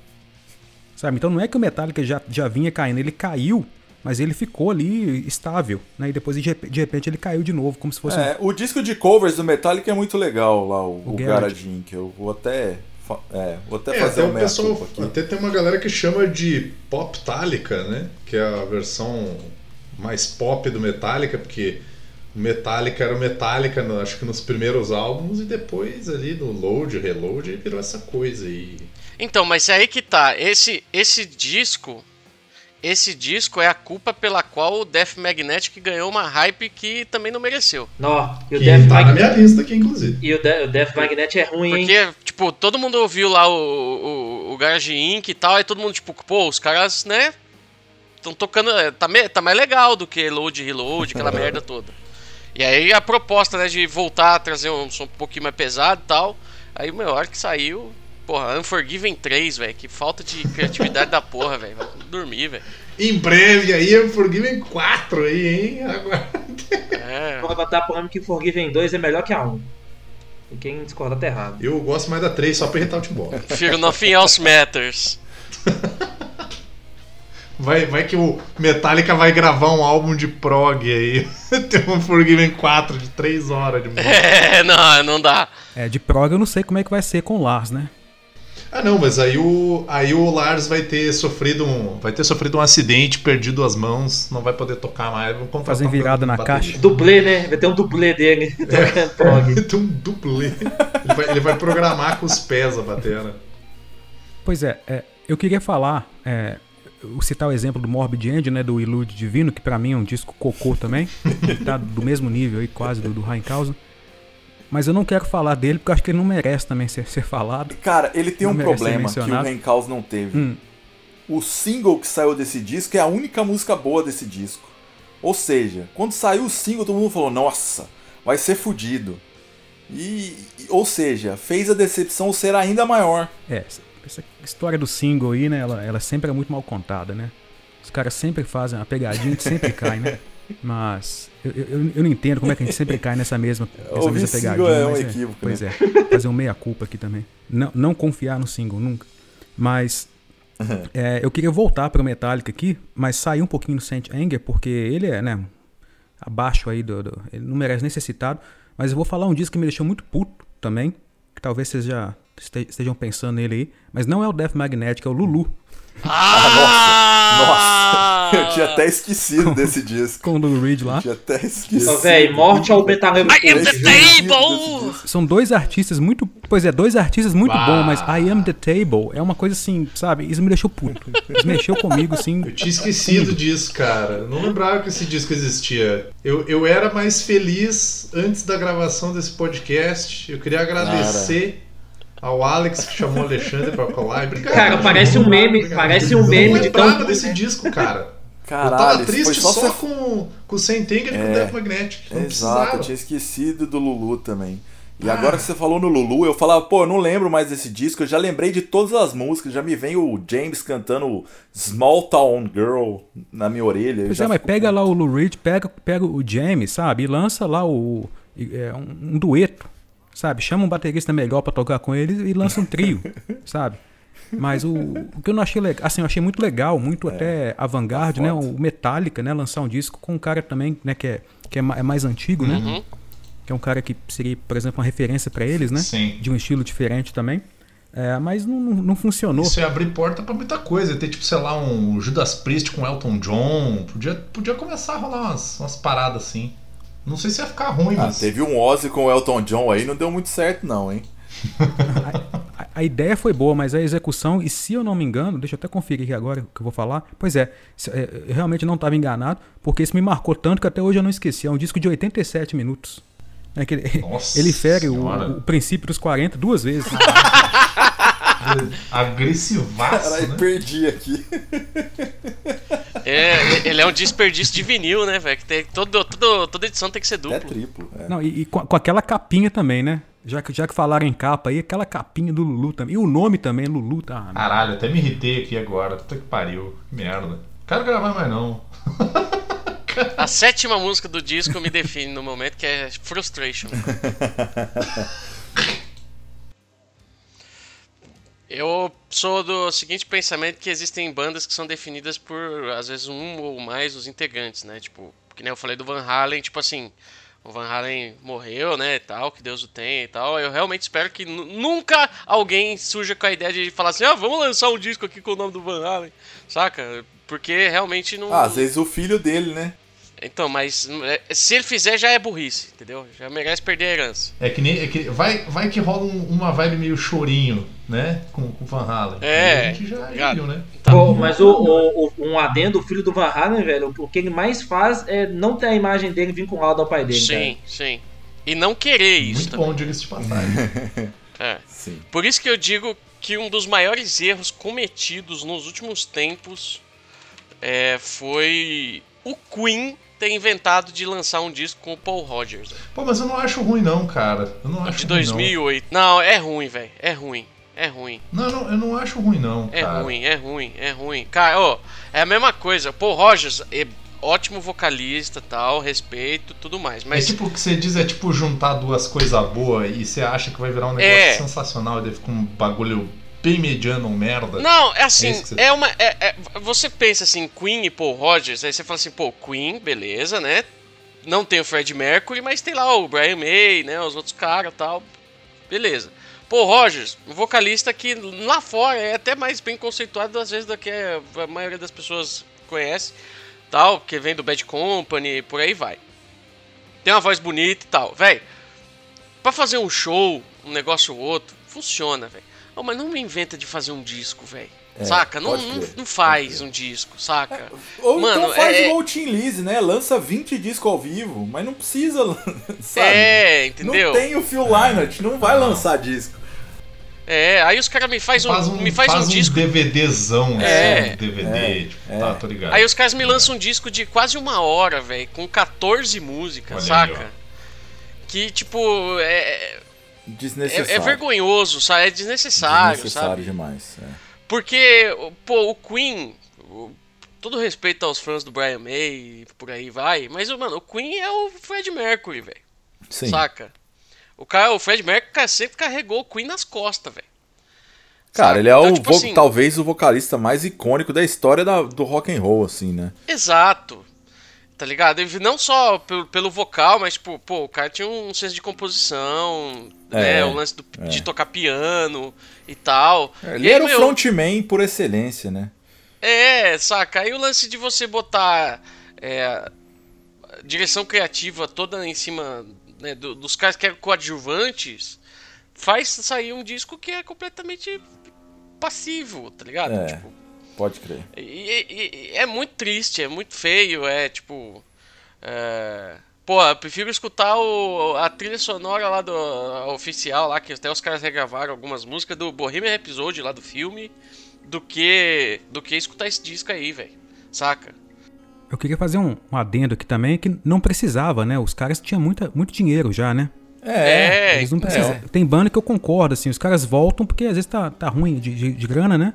Sim. Aí faz uma turnê, ou lança um disco caça-níquel ali, né? Mas não precisava. Tipo o Menor aqui, só pra agredir o Alex. Sou muito fã de Menor. Não, e tipo, o, o, o, o, o, o Queen lançou em 2020 um disco ao vivo, né? Só que é tipo uma música, são músicas em vários shows diferentes e tal da tour que eles fizeram com a Dan Lambert. Eu tô olhando aqui no Spotify, esse disco tem muito, tem muito mais plays do que o, esse disco com o Paul Rogers. Saca, por si só.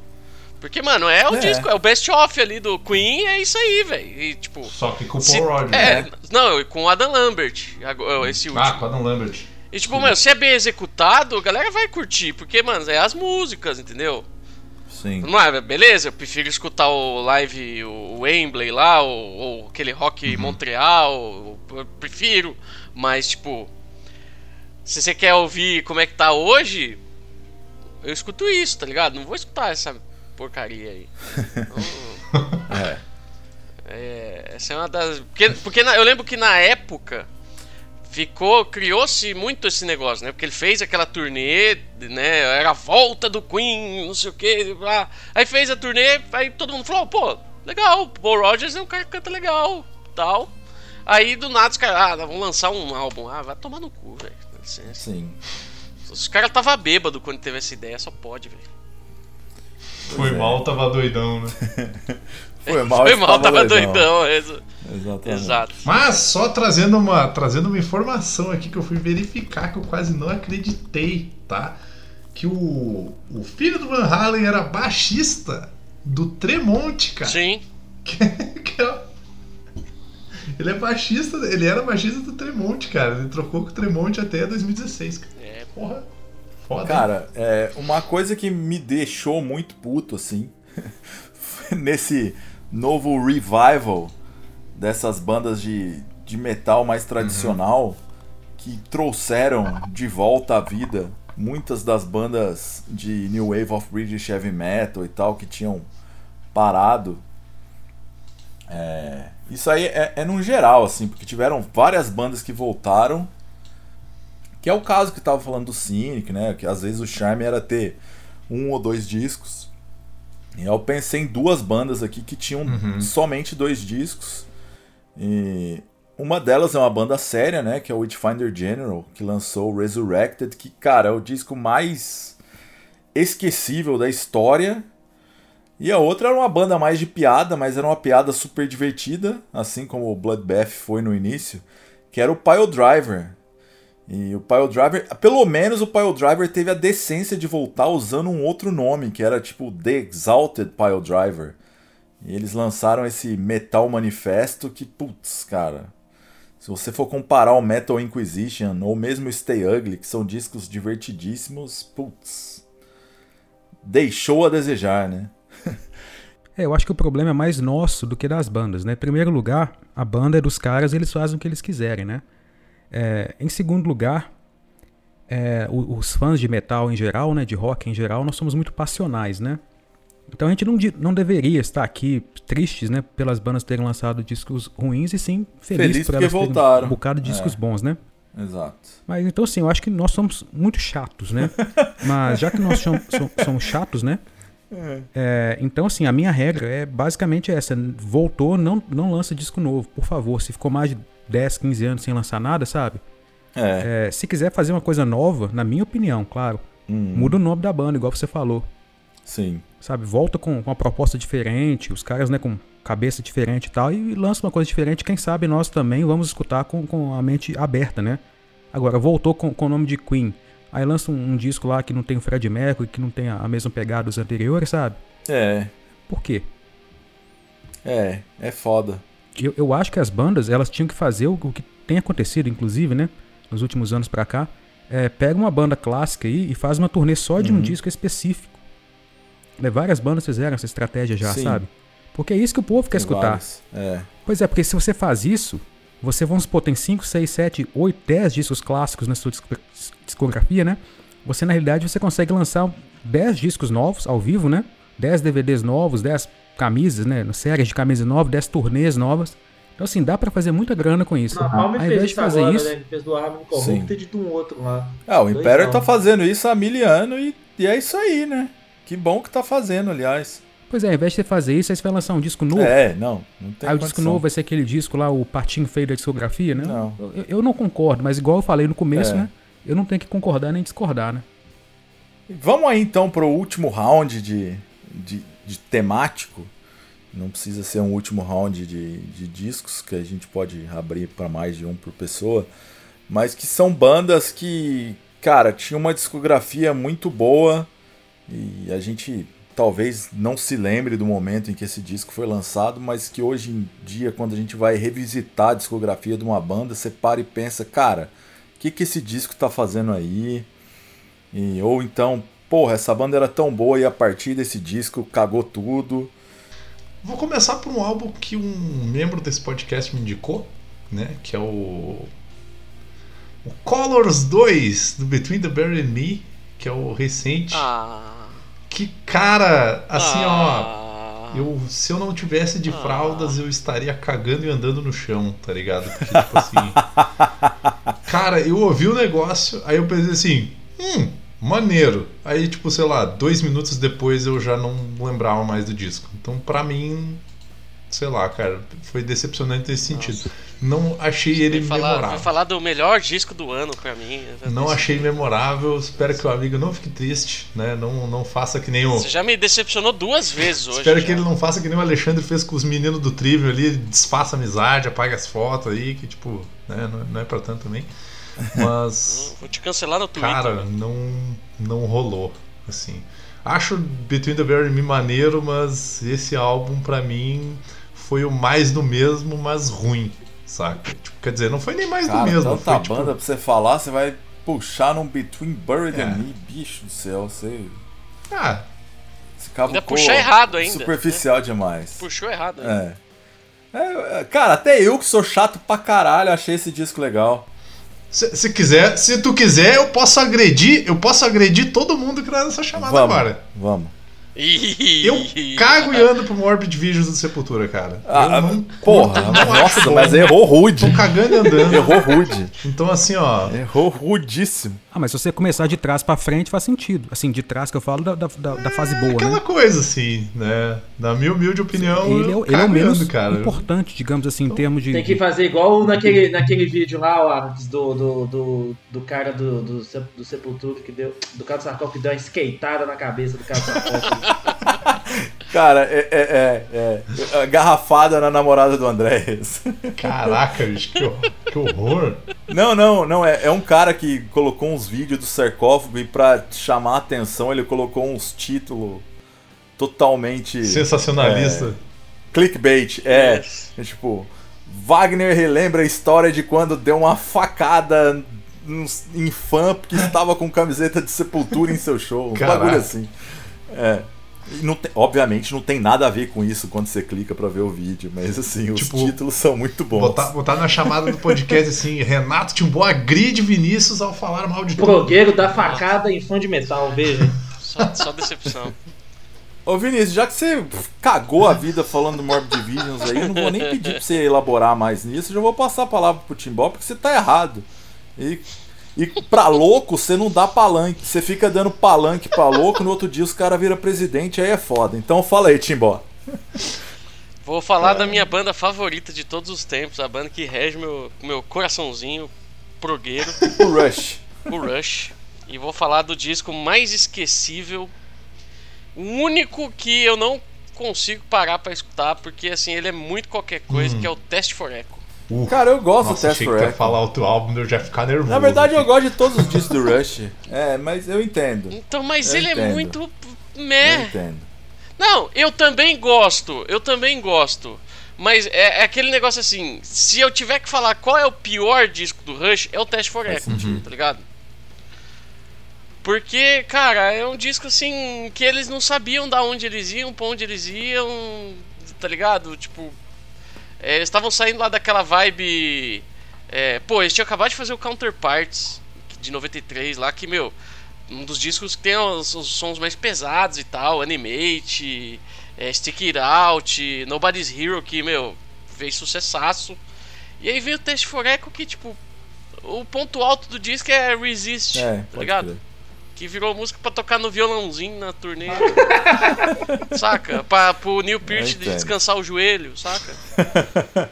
Ah, agora ele pode descansar É, eu, tipo- pra sempre o joelho também, né? Deus o tenha. Mestre dos, mestre dos mestres. Saca? Aí, aí depois eles se salvaram, né? Porque, tipo, ficaram. tive- Tiveram que ficar 11 anos. É, 11, 11 não, 6 anos, né? Pra lançar o, o Vapor É, Trails. o meu medo Não. era que tu falasse do Vapor Trails, porque eu gosto do Vapor Trails, cara. Ah, eu- Então, eu aí é que todos. tá. Ah. Antigamente eu diria que é o Vapor Trails. Porque Ah, a não! mensagem do disco original Ah, é não. horrível, velho. Porra! Não, não. Porra! Tu vai ficar não, não, mas comigo calma, porque eu falo mal calma. do tu, tu vai falar mal do Vapor Trails agora, Calma, caralho. deixa eu explicar. Tô pelado não, aqui deixa já, eu vamos explicar. Deixa eu explicar. O Vapor Trails, quando saiu em 2002, a mixagem desse disco era horrível. Esse disco era inaudível, velho. Ah, não, verdade. Aí em 2013 eles lançaram o Remixed, que foi, rem- que foi feita a remixagem pelo mesmo cara que produziu o último disco, Tá. que é o Nick Raskulinetes lá, sei lá como é que fala o nome. Uhum. E aí, mano, de- aí eu ouvi esse disco e eu falei assim, puta, esse disco é foda, tá ligado? O problema era a mixagem. aí- o problema era a mixagem, porque o disco era terrível. Era, era tipo um. O tempo todo, assim, um. É, o, o, o, o, Lar, o, o Lar chegou pro Neil Peart e falou assim, bah, ó, tem uma ideia aí pra mixagem. e aí, já viu, né? Vocês não correm riscos. Na real, o que eu acho que aconteceu foi que, assim, É. a partir dessa época aí foi quando o Geddy Lee começou a usar um pouquinho de. um- um- usar uma configuração de amplificador que deixava o baixo dele um pouquinho distorcido. E aí eu acho que deixaram isso demais, saca? Ninguém virou pra ele e falou, ô, Geddy Lee, calma aí, meu filho. É, né? Ou, tipo, o cara que mixou na época também.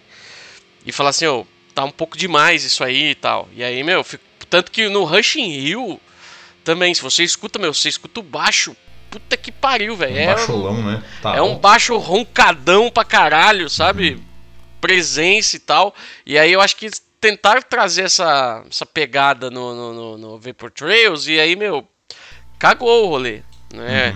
O, o- eles tinham vindo do disco solo do Geddy Lee também, que é muito bom, o My Favorite Headache, que é bem da hora, que foi quando ele começou a usar esses, esses baixos um pouquinho mais agressivo. Mas aí o, o- o- Mas enfim, não é do Vapor que eu tô falando, tô falando do, de- do Test for Echo.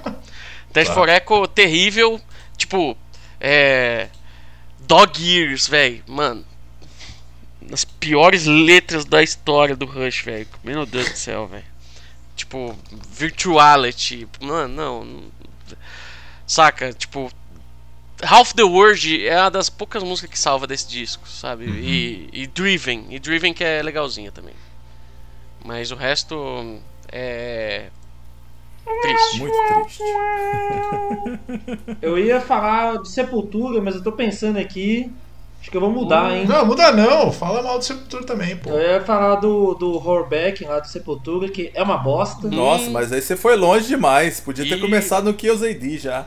Eu sabia aí, ó. Eu falei antes de gravar que o Alex ia falar mal do KZD, velho. Eu sabia. Não, se você falasse mal do Roots, beleza. Mas, porra, o Case ainda é bom, velho. Cara, eu acho o Roots mais honesto que o Kills AD. Pelo menos ele assume a pataquada.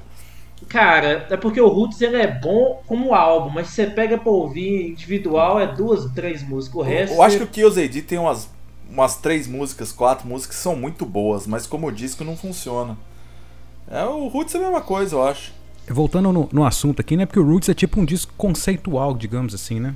Ele tem esse charme. É, É. exatamente. É. Mas o, o Robeck, cara, ele é. Nossa, não tem uma música boa. E já começa que a única música legalzinha é um cover de YouTube. Você vê como é que tá errado.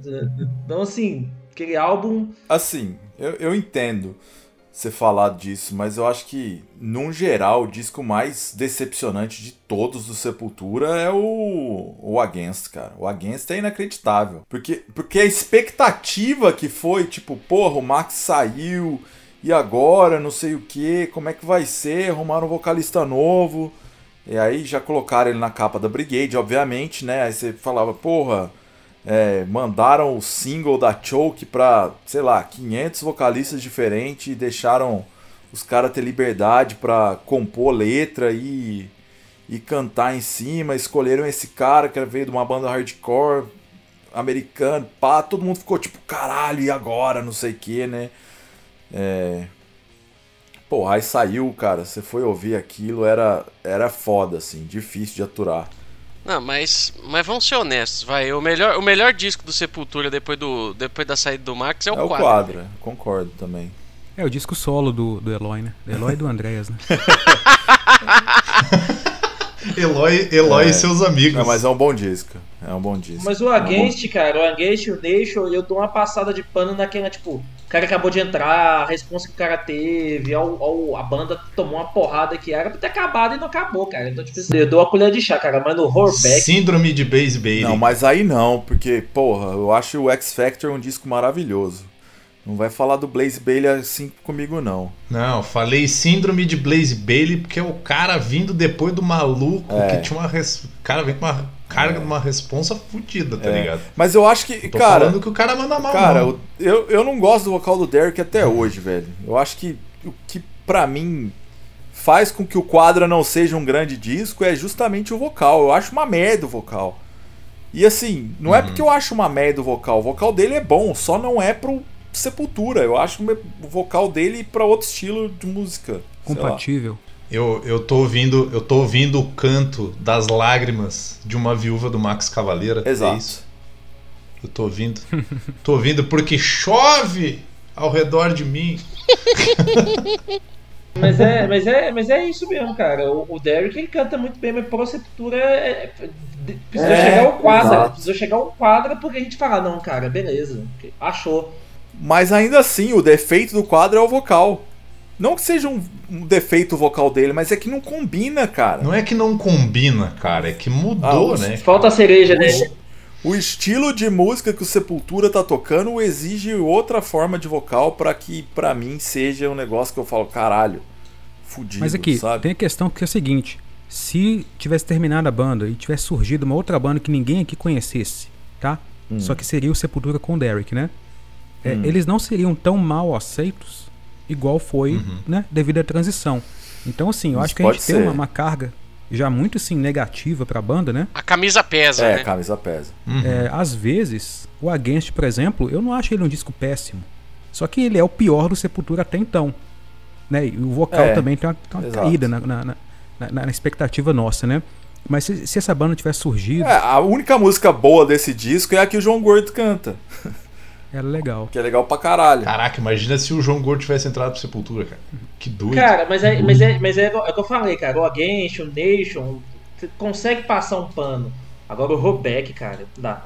E aí, assim, aí é caindo. O Dante é paia também, o Alex é paia. Ah, cara. Ah, mas aí, aí nem, nem para pra ouvir. É, ah, o Caio é. tentou voltar no Sepultura das Antigas, mas fraquinho. O Mediator Between, blabo blabo, é uma bosta. É, é tipo um Lulu do Sepultura. Lulu do Sepultura. Tem, tem- tem que falar o nome completo aí.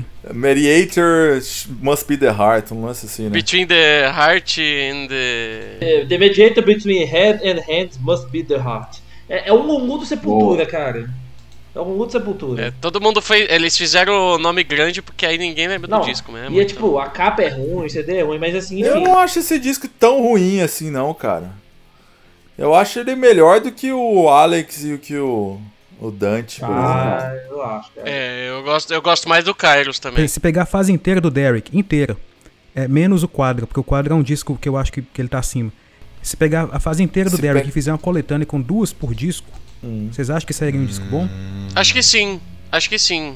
Cara, eu acho que sim. O Eu anterior sim. ao quadro é um disco. Eu, eu, eu curto, pelo menos, o O disco anterior Machine do quadro, Messiah. cara. Machine Messiah é um baita disco. Cara, ainda assim seria um disco ok só.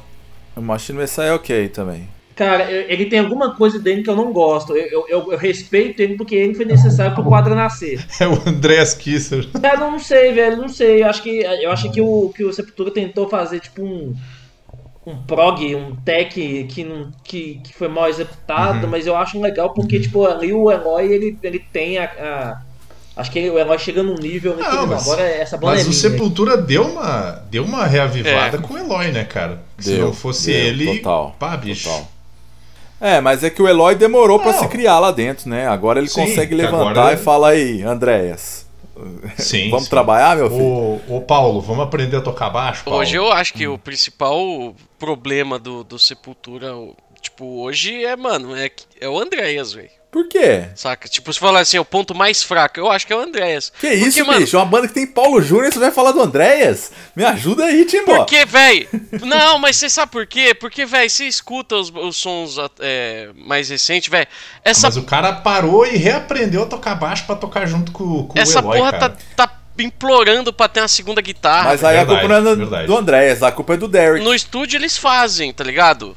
Mas, tipo, mano, ao vivo é, mano, é sempre, tipo, meia boca, tá ligado? Porque é o, o, o, o, o Andrés tentando fazer o. fazer milagre com pouco, tocando aqueles orange esquisito dele lá. A culpa é do Derek. O Derek tá há 25 anos no Sepultura, ainda não aprendeu a falar português, ainda não aprendeu a tocar guitarra. Porra, bicho, tá foda, né? Ah, 20 anos de Brasil, o cara não sabe falar português Cara, mas ainda. pega um outro guita, meu. Não precisa. assim, não- O cara não precisa ser ele tocando, meu. Põe um outro guita Ah. aí, meu. Tem um monte de guita bom aqui no Brasil, cara.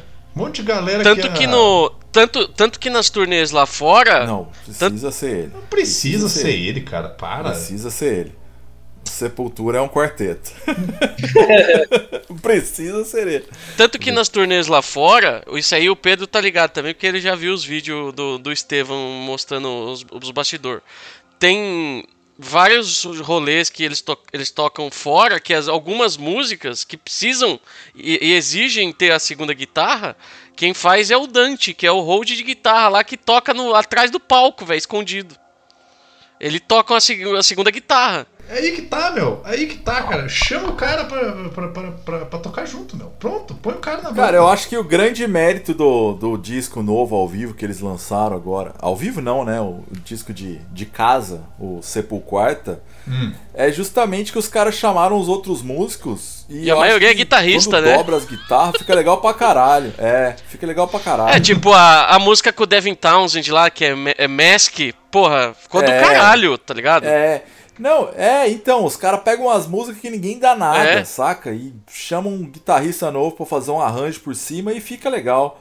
Só que o vocal, bicho, não dá. Não tem condição. Mas aqui, fazendo aquilo que eu falei anteriormente aqui, de às vezes quando a banda volta, muda o nome e tal, se a gente voltasse no tempo, 96, 97 ali, assim como Nervosa, que aconteceu agora aí, né?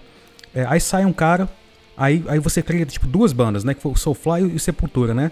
Mas a crítica inteira fica no Sepultura, porque o Soulfly, na minha opinião, tem músicas boas, É, eu acho Soulfly esquecível demais. mas não tem no conjunto ali, não, É. tem um discão. Mas ninguém fala mal do Soulfly porque é, outro pode nome. Ser.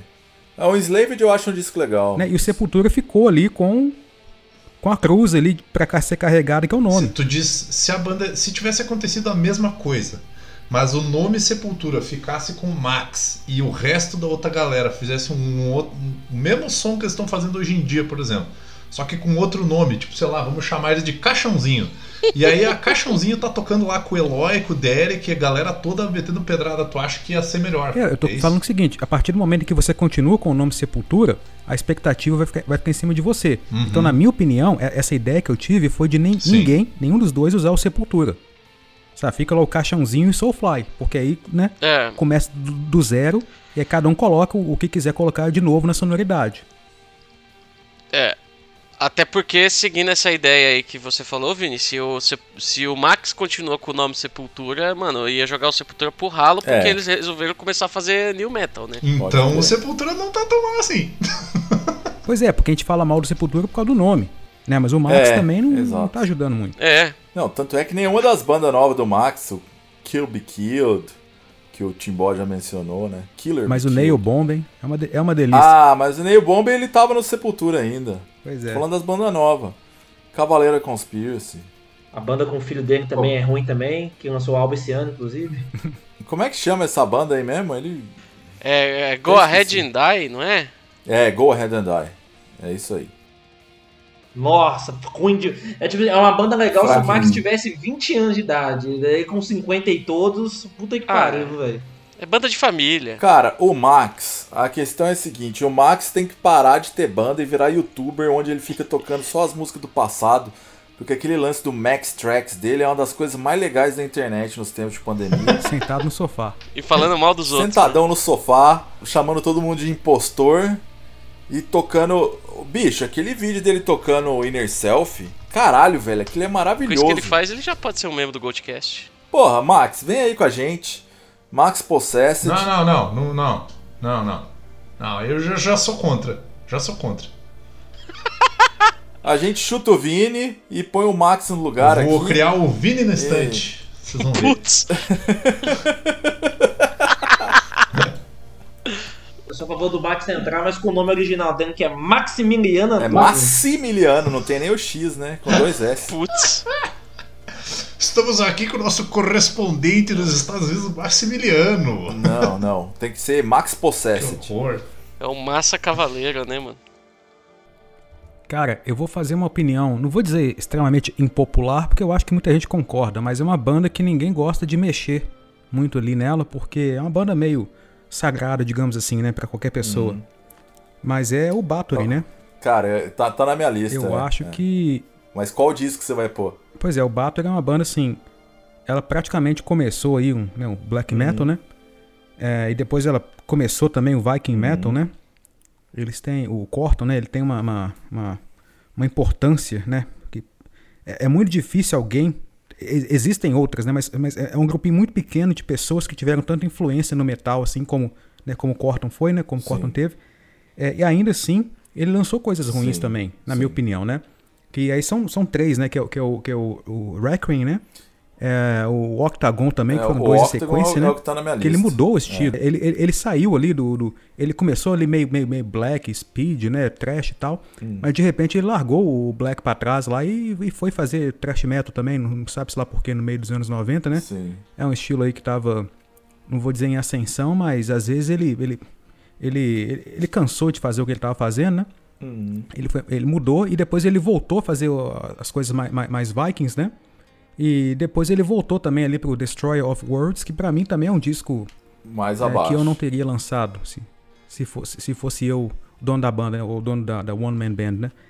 Mas é o- aquilo que eu falo, né? Ele teve discos bons, depois ele teve, nesses dois que eu falei ruins, depois ele teve outro bom, depois ele teve outro ruim, depois ele finalizou com dois bons. Então eu não consigo entender, sabe, por que, que ele teve essa, essas, essa montanha russa. Esses lapsos. É, Pois é, porque geralmente quando você começa a decair, não tem fim mais, né? Pega o exemplo do Metallica aí, né? sim. Mas ele não, ele, ele eu acho que é uma, até porque ele lançou discos solos também, né, que outros estilos também, né? Eu acho que ele é São, simplesmente uma, são legais também. Os discos grunge dele são legais. são legais, mas acho que ele é uma mente criativa, sabe? Ele, ele, ele era muito inquieto, ele não queria lançar sempre a mesma coisa, né?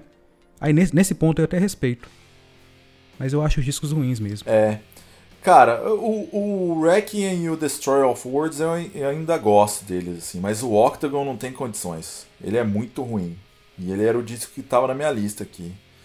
Que era o primeiro que eu ia falar, porque o Timbó falou do Rush, né? Aí eu falei, ah, na minha banda favorita, o Octagon ele é inaceitável, assim. Apesar de eu achar a letra da Schizianity uma das letras mais engraçadas da história do metal extremo. Que é o Bathory escrevendo uma letra cristã, velho. Só que aí todo mundo fica tipo, cara, que porra é essa? Só que aí quando você vê o nome da música, que é a mistura de esquizofrenia com cristianismo, Schizianity, aí você fala, ah, entendi. Mas se você só lê a letra sem sacar o nome dela, você fala, cara, o Corton virou crente. É tipo. Tipo anorexia nervosa, né? Que lançou o Redemption Process. Você lê as letras e fala, pô, o cara virou crente. Aí dá dois anos ele volta lá com outra banda lá, ainda escrevendo umas paradas satânicas que, se, que não dá para entender qual é que é a do cara. Alex, eu preciso deixar ah, é, público aqui, né, o meu, meu apreço por você, pra você ter lido a letra desse disco, né? cara, não, mas a Bator é minha banda do coração, bicho. Pois é, mas do Octagon, você leu a letra ah, dela? bicho, quando eu ouço o disco, eu paro tudo que eu tô fazendo, deito, vou ouvir, pego o encarte e acompanho as letras. Pois é, respeito. E não é porque eu acho o Octagon uma merda que eu não o tenha. É o Battery. Battery é tipo mãe, sabe? Eventualmente tua mãe te deu uma surra na vida, mas você continua amando ela. Mesmo que você lembre dessa surra. E o Battery e o Octagon é a mesma coisa. Daqui a pouco aparece alguém aí que lê a letra do Metallica, tirando a da, da, da table lá, né? I am the table! Small town girl! Tô imaginando alguém deitado na cama lendo o encarte do Lulu, cara. Porra, aí é foda, aí não tem condições. Mas aí, se o Battery é a mãe, o Black Sabbath é o pai. E, cara, o Black Sabbath, eu, eu já puxaria nessa sequência aí, que é uma banda que a gente já falou, né, do 13, que é talvez seja para mim o disco mais abaixo deles. Mas, cara, temos que lembrar, tipo, uma banda que lançou os seis primeiros discos, que lançou lançar o Technical Ecstasy e o Never Say Die é inaceitável também. Porque, cara, a gente, os seis primeiros discos do Sabbath estão entre os seis maiores discos da história, velho.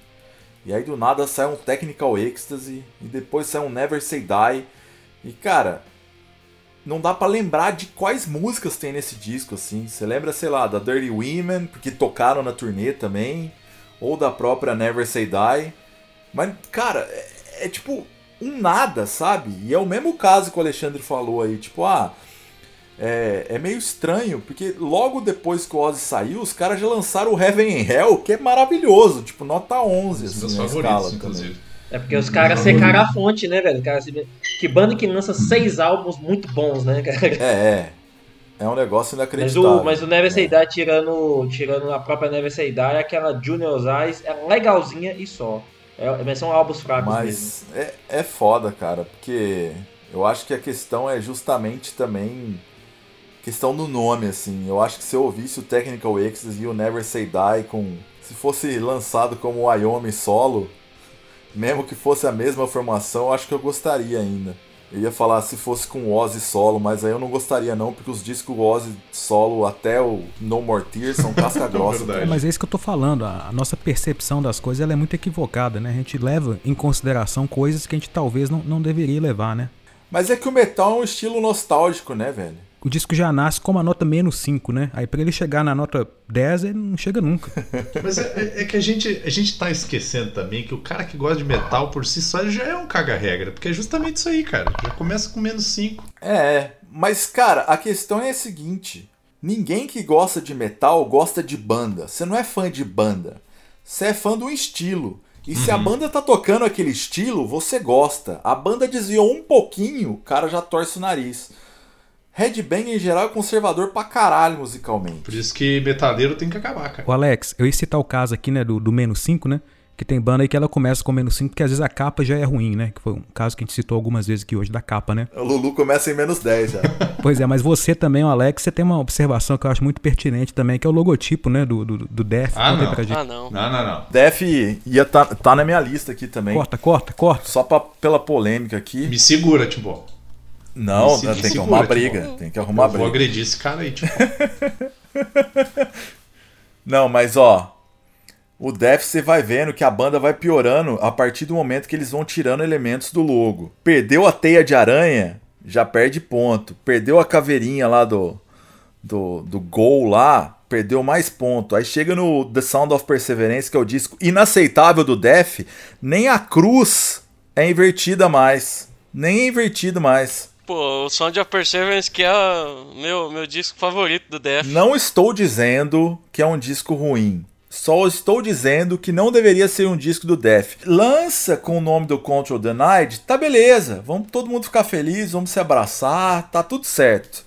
Mas, cara, se o Def tivesse acabado no Symbolic, teria sido Vou, mais legal. vou, vou agredir esse cara aí, tipo. E, esse cara. e eu tenho cacife pra dizer porque eu mandei dinheiro pra mãe do Chuck quando ele tava em tratamento. Então, você fica quietinho aí. Já denunciou a idade. Veio aí. dar carteiraço aí, cara. Naquele tempo a gente tinha que ir no correio fazer um negócio que chamava cheque postal. Você ia no correio, eu levei 20 reais, que naquele momento valia mais do que 20 dólares, olha só. que era muito dinheiro, muito dinheiro. Fui ajudar no tratamento do câncer do Chuck. Oh, Alex. É, não, mas que naquele tempo a gente era incentivado, né, velho? Rock Brigade fez a campanha e todo mundo aderiu. E é isso aí. E Foi importante. Muito triste que ele morreu. Eu acho que se a gente podia- assino? pudesse fazer uma permuta, mandava o Chuck de volta, a gente mandava o Michael Ockerfeld no lugar, ficava todo mundo feliz. E- Nossa! Não. A, a, a lei da troca equivalente aí foi boa, hein? Eu acho que até o Michael Ockerfeld aceitaria de bom grado. Cara, que Ô, Alex, horror. você teria mandado mais de 20 então se não tivesse o, o sound? Talvez eu tivesse mandado 25. Foi lançando o disco. Se fosse. Se tivesse lançado só os três primeiros, eu mandava cinquentão. Em, em uma realidade paralela, o Chuck transformou o Def numa banda de metal progressivo e ele tem um bigode bonito. Bigodinho igual o Yanni. Nossa, porra, o Yanni é doido, hein? Olha aí, ó. Pegou no âmago do Timbó aí, ó. Timbó conhece aí, ó. Eu, eu ainda acho o sound um disco autêntico. Por isso que eu gosto dele. Não, ele é autêntico. Eu, pra mim, ele é um disco autêntico. Eu acho que o Def é uma banda que nunca lançou um disco ruim. E isso é um mérito que pouquíssimas bandas têm. Ainda mais se tratando de death metal. Eu acho que o Def e o Boltrower podem andar de mãos dadas aí, que são as únicas duas bandas que conseguiram esse feito. Não são impostores, né? E com isso você teve a- o seu Bolt Thrower de água. É, não, mas é que o Ball Thrower ele precisa ser mencionado em todos os momentos e ainda que a gente esteja falando sobre discos decepcionantes, fica a lição final aí, sejam como o Ball Thrower, nunca lance um disco decepcionante. Obrigado. Vou encerrar aqui. Apareceu o He-Man no final ali, né? No, no jet ski ali, né?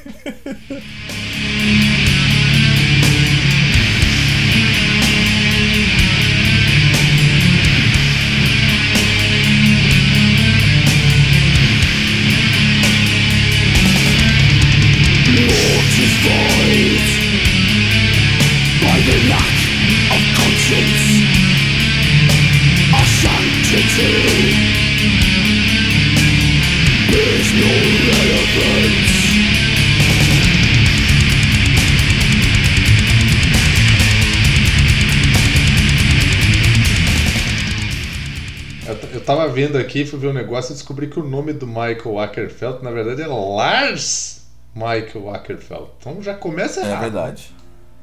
Fica essa. É, triste. Ó, ó, Alex, pra, pra contribuir meus dois Hum. centes aí, ó. Black Rain, Ozzy? Osbourne. O que que é uma bosta?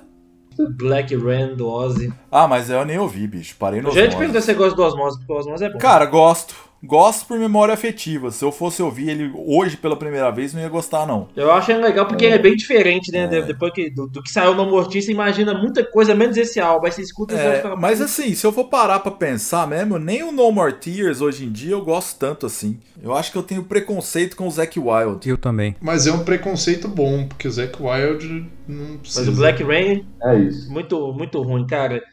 Até o Down to Earth É, tem umas musiquinhas ou outra ali, porque a Ah, o Down turnê to. Earth eu já não gostei, não. Então, mas tem duas musiquinhas, duas, três musiquinhas, porque eu gosto muito do live Budokan, né? Eu acho que é live, um live muito bom. E aí o outro álbum que veio depois era o álbum de cover, que tem um cover horrível de, de King Crimson, inclusive.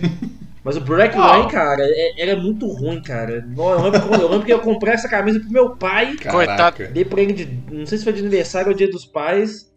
E tipo, todas as músicas são chatas e uma Caralho, merda, esse é tá o presente que você dá pro seu pai, bicho. Preferível dar uma caixa de lenços, presidente. Pelo menos tem alguma serventia. Um abraço pro seu Jagas. Deve estar escutando Seu nós aí Jagas. agora. Inclusive, quero deixar um abraço pro tio Jagas, que é o maior odiador de música que acaba do nada, ou seja, ele é o maior. Vamos acabar do nada esse podcast? Um abraço pro Não, mas deixa eu, deixa, eu, deixa eu falar aqui. Tô eu tô com brincando. outra boa aqui. Fala, meu. Timbó. Fala, Timbó. Fala, Timbó. Outra boa aqui. Um disco que eu, me- eu fiquei indignado, total das, da cabeça. Porque você tava falando mais cedo aí, né, de disco, você falou que os seis primeiros do Sabá são muito bons e tal, e disco e bandas que começam com a discografia foda.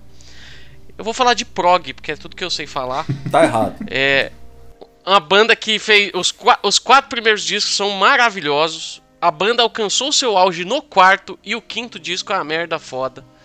É o. Tô falando de Emerson Lake Ó, Palmer. o Alexandre vai ficar bravo aí, hein? Porque, mano, o, o, o Love Beat é terrível, velho. O Love Beat é uma das coisas mais bizarras e terríveis, começando pela capa. Esse nome parece nome de, de sex tape, velho. É, é, e, mano, se olhar a capa, a capa também parece, velho. De um, um fi- um filme pornô B dos anos 70. Um minuto, por favor. Meu gato tá procurando um negócio aqui. É. então Pode seguir. né? E assim, ah, mano, é, porra, eles, eles lançaram o Brain Salad Surgery em 1973, velho, que é o melhor disco do, do Emerson Lake Palmer, tranquilo, tem os maiores sucessos lá, Carnival Nine e o caralho. Disco foda, base fundamental do, do prog, que eu acho pra mim. É, Caralho, que capa maravilhosa, Timbó. Sério. Aí eles até lan- eles lançaram Works, né, em dois volumes, que hum, pra mim é mais, tipo, meio que. Não, não dá pra considerar um álbum da banda, porque são faixas, né, é, compostas cada um por, por um deles e tal. É um bagulho mais é, livre, né, no, no estilo. Mas aí, como, como banda volta por Love Beat, o Love Beat é terrível, velho. Cara, essa- a capa desse Saca. Love Beat, cara. que que é a capa do Love Beat é eles em frente a uma palmeira, não é? Com a, com a camisa aberta. É, Não, não, eu sendo agredido É, com aquele não, mamilo peludo ali, com cara. as camisas abertas. Não, o, o, o, o Keith Emerson tá com um camel toe ali, velho, na calça branca dele ali, velho. Se, for, se o prog for tolerado, cena como essas desse álbum vai ser comum. Tá aí, Timbot. Tá- Tá aí a sina da tua vida. É regravar o Love Beat, fazer uma capa desse disco, tu, o Pedrinho e o Arthur. velho. aí sim. Eu prefiro fazer a contracapa do 2112 do Rush, velho, que também é terrível também a contracapa. Quer dizer, tô com os kimonos assim. Nossa. O, o Geddy Lee parecendo a Maria Bethânia do inferno. É. Parecendo a fada do mar. e- Em relação ao Emerson Lake and Palmer, aí o Alex falou que eu iria, é, às vezes, discordar e tal. Ah. Eu nasci em 85, né? E o Emerson Lake and Palmer, as bandas todas de pro- progressivo, né? Elas são dos anos 70 ali, né? Uhum. Começo ali.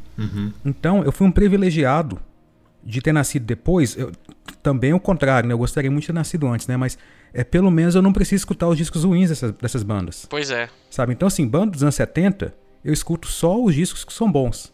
Então, você tá falando Love Beat aí, eu nunca escutei o Love Olha Beat. aí, ó.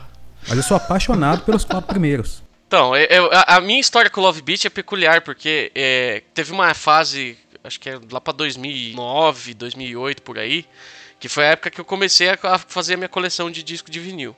E aí, meu, eu pegava meu, meu salário de estagiário lá de 800 conto, ia lá pra, pra, pro Centrão lá, ia tipo na, na Nova Barão, ia nos sebos ali na, na região ali da Barão de Tapetininga ali, aqui no centro de São Paulo, e, meu, fazia festa, né? E aí foi lá, eu, meu, peguei primeiro do Emerson Lake Palmer, Tarcos, e, e, tipo, muitas das, da, tipo, desses discos eu fui escutar a primeira vez no vinil, saca? Tipo, porque eu conhecia, sei lá, do Emerson Lake Palmer, eu conhecia o Brain Salad Surgery. Aí, tipo, eu achava, sei lá, o, o Tarcos, aí, pô, vou comprar o Tarcos, já tinha ouvido falar bem. Aí, pô, disco foda pra caralho. E aí o Love Beat entrou nessas. Eu, do nada, eu puxei assim, eu falei, mano, não pode ser que isso aqui é Emerson Lake Palmer, tá ligado? Apesar da capa. Você comprou. É, olhando pra capa. Aí, né, custava tipo 10 reais, tá ligado? Na época. Aí eu falei, ah, vou levar. Aí eu fui ouvir, aí eu falei assim, Jesus amado, velho. Terrível. e eu tenho, e eu tenho esse vinil até hoje. Com essa, com essa capa do Emerson Lake Palmer, seria correto que eles são os criadores do rock sarado? Porque todos eles estão sarados. É de Pode quando ser. o disco? O disco 78. é de 78. Tá, ó, aí, ó, a potencial. A potencial. aí. Potencial. Ah, potencial. Rapaz, essa capa do Rush é muito É, ruim, a bicho. contracapa Nossa é, senhora. é feia, velho. Nossa, tadinho do, tadinho do Alex Lifeson, cara. Nossa senhora, meu, parece uma tia. A única coisa que salva dessa capa é o bigode do Neil Peart. O bigode do Newport, cara. É. Só. É a única coisa que Só. salva. Mas... Ah, o Alex e o Geddy Lee estão parecendo duas tias, velho. Não, o, Ge Nossa. o Lee é, é- tá, é a mina na foto. Já teve a Mini Ranheta, já teve o Newport é o Leôncio Meu Deus do céu. e o, e o Lee é a fada. A mini ranheta e o pica-pau maluco, né? O que eu falei da gente nascer depois, né? Faz um pouco de sentido, né? Porque se a gente tivesse nascido bem depois, tipo assim, nascer agora, nascer 10 anos atrás, a gente não teria escutado o Lulu, o Saint Anger, É né? verdade. Então, assim, às vezes nascer depois é uma benção. Sim. É, faz sentido. Sim. É verdade. Faz sentido. Verdade. Cara, eu lembro, eu lembro que eu ganhei. Na época eu comprei o Saint Anger, junto ali naquela leva. ah, depois daquela leva maravilhosa ali do Diablos e Música, do Risk e tudo mais, eu ainda tive, né? Experiência maravilhosa de comprar o Saint Anger e ganhar uma jaqueta do Saint Nossa. Anger, cara. Que eu usei, eu usei uma vez. Eu fui tão execrado ao usar essa jaqueta que eu dei ela, cara. Eu nunca mais usei essa jaqueta na minha vida. Tô até googlando aqui essa jaqueta aqui. Foi bem triste. Eu nunca vi uma dessas na rua por motivos Não óbvios, né? precisamos muito falar dos casos muito óbvios, não, né? Falar do Cold Lake do Celtic Frost, eu acho que seria chovendo molhado. Exatamente. É, acho que um disco também que muita gente se esquece dele, ou pelo menos lembra dele como um disco bom ainda, porque é de uma banda clássica. E a primeira música, que é a música título, é maravilhosa, é o Crusader do Saxon. Porra, Que disco horroroso em geral. foi, eu achei bem decepcionante esse, esse disco, cara. Cara, esse disco Tipo, tem é Crusader, que é boa. Tipo, tem a É, música. exato. E O disco deu- começa maravilhoso com a faixa título e depois é tipo, sei lá. é, E o Iron Maiden também, né? O No Prayer e o Fear of the É o Dark. que eu ia te dizer, cara. Assim, tu, tu ainda fala do Fear of the Dark, eu ainda vou um pouquinho mais longe. Eu acho que até o Dance of Death era ouvível, saca? Ah, não, mas eu não Tipo tô assim, dizendo agora, que não é, só tô dizendo que é da- decepcionante. Não, mas assim, o problema é que pra mim, decepção. Depois do Dance of Death é só decepção, cara. Mas aí a Só gente decepção. já nasceu tarde o suficiente pra não precisar ouvir, né? Se bem que eu achei o disco novo um disco honesto. Eu gostei muito desse conceito. Ah, Não achei o Senjutsu Cara, ruim. eu ouvi ele um dia e eu já nem lembro dele. Então, Cara, eu lembro de umas três músicas dele ainda, que é um mérito. Coisa que eu já não lembrava há muito tempo ouvindo Iron Maiden. Eu que sou um cara contra discos de 40 minutos ou mais, né? E também sou contra, em geral, músicas, sei lá, de 10, 12 minutos. Em geral, né? Que tem, claro, exceções aí. Mas eu acho que a- a- no, no final do disco tem três músicas ali em sequência que são, são, são, são épicos, assim, né? Em termos de, de tamanho e tudo mais. Eu gostei muito. Eu achei que foi um disco que os caras fizeram o que eles estavam afim de fazer e me soou muito autêntico É, também. eu achei surpreendente. Mas, mas eu acho que essa é, é- esse comprimento das músicas do Iron Maiden, eu brigo muito por causa disso, porque isso é uma coisa que eu sempre digo, cara. Isso é culpa do Dream Theater. Esses caras começaram a andar junto, e aí essas porra começaram a escrever música de 5 horas. Vai tomar no cu, Meu cara. amigo, é tudo prog. É tudo prog. Mas prog, nem tudo que é prog é, é ruim desse jeito. Ah não, mas eu não achei tão Vamos ruim combinar. não, cara. Eu achei ok. Achei um disco legal. Muito melhor do que tudo que eles fizeram nos últimos 20 anos. Concordo. Desde o Brave New World é o melhor disco do Iron Maiden. Vou até pegar pro vida novo, cara.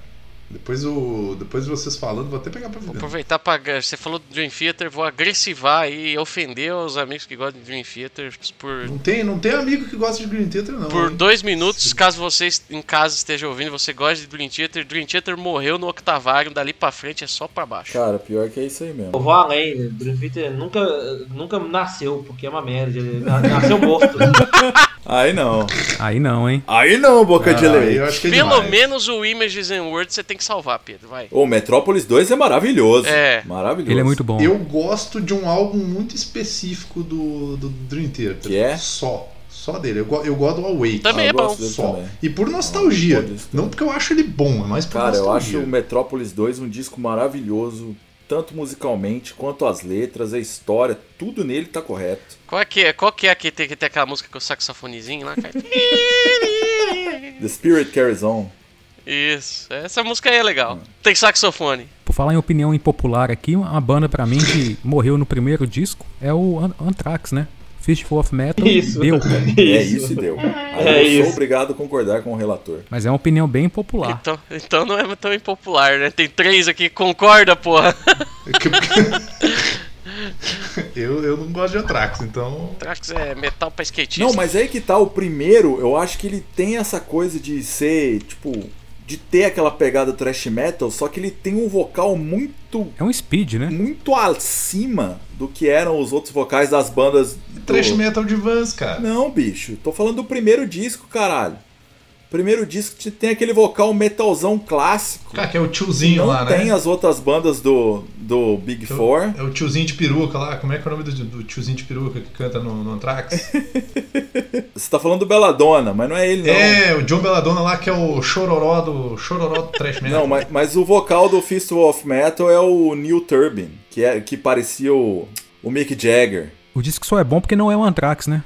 O, Anthrax, como ele é conhecido. É, ele gravou o EP também, que vem depois lá. Enfim, vou passar a rodada aí, vocês vão fazem indicações, eu vou pedir pro Alexandre escolher a música final, então vou pedir a indicação dele por último. Beleza, então eu vou indicar aí um álbum que, assim, tem duas pessoas que participam do Goldcast que me indicam muita coisa pra eu ouvir que eu gosto, que eu comecei a ouvir muita coisa que o Matusa me indicava, e aí o Matusa me apresentou o Timbó e aí a gente tem esse relacionamento maravilhoso, Menos quando você fala mal de Between the Bird tu. que o Timbó me indica coisas boas pra eu ouvir, eu sempre É, gosto, é. tirando quando é... Nunca mais vou esquecer. É, nem sempre dá certo, né, mas, mas ele é o cara que tem... E do Corrida em Que Cambridge? tem mais. Corrida em Cambridge eu gostei, cara, inclusive. Ouvi por causa dele, hein?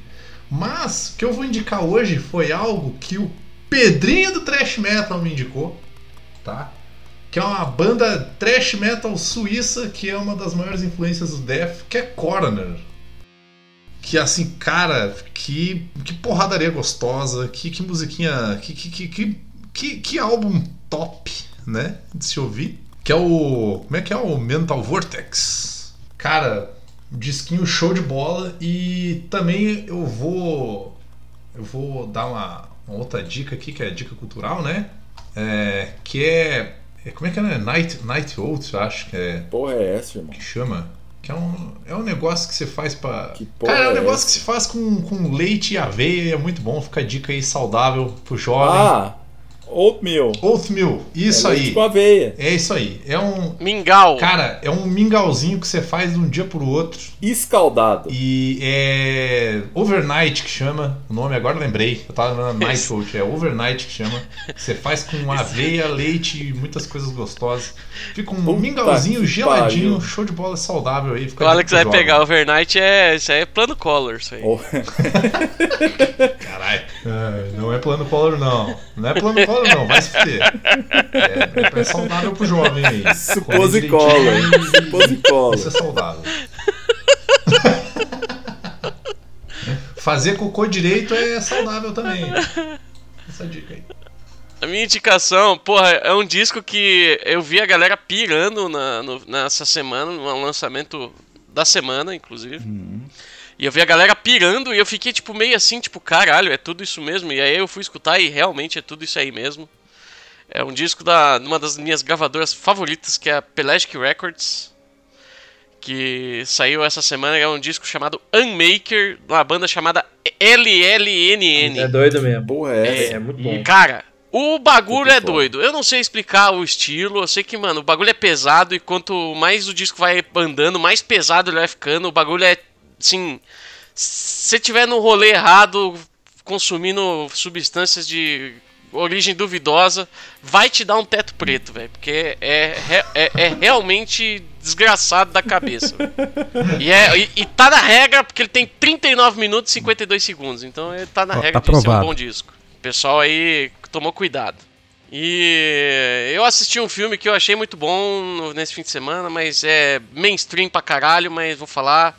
Assisti Era Uma Vez em Hollywood, do, do Tarantino, achei Ah, eu gostei desse filme também. E olha que pra eu gostar de Tarantino, eu tenho que estar num bom humor descarado. Cara, eu ia falar essa do LLNN e fica Chupa. a, a curiosidade. Se escrever LLN no Google, vai aparecer Lily Skirned. Então, cuidado. É LLNN. É, mas eu vou indicar uma banda chamada Messa. O álbum é o Fist for Water. É muito bom, cara. É um.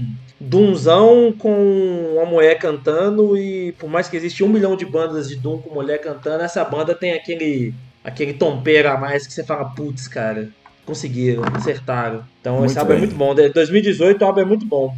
É, tem, Eu gosto também. Vai, vai, vai, vai ser uma experiência legal pra ouvir no talo. Inclusive, se eu ouvir ele e o LLNN na sequência, fica um- uma experiência muito boa. Como o Alexandre vai indicar a final aí também, é, eu vou dar a minha indicação. Minha indicação é uma banda francesa que lançou um disco essa semana também. O nome da banda é Caralho Embaralhado. Não, o nome da banda é Aorlac.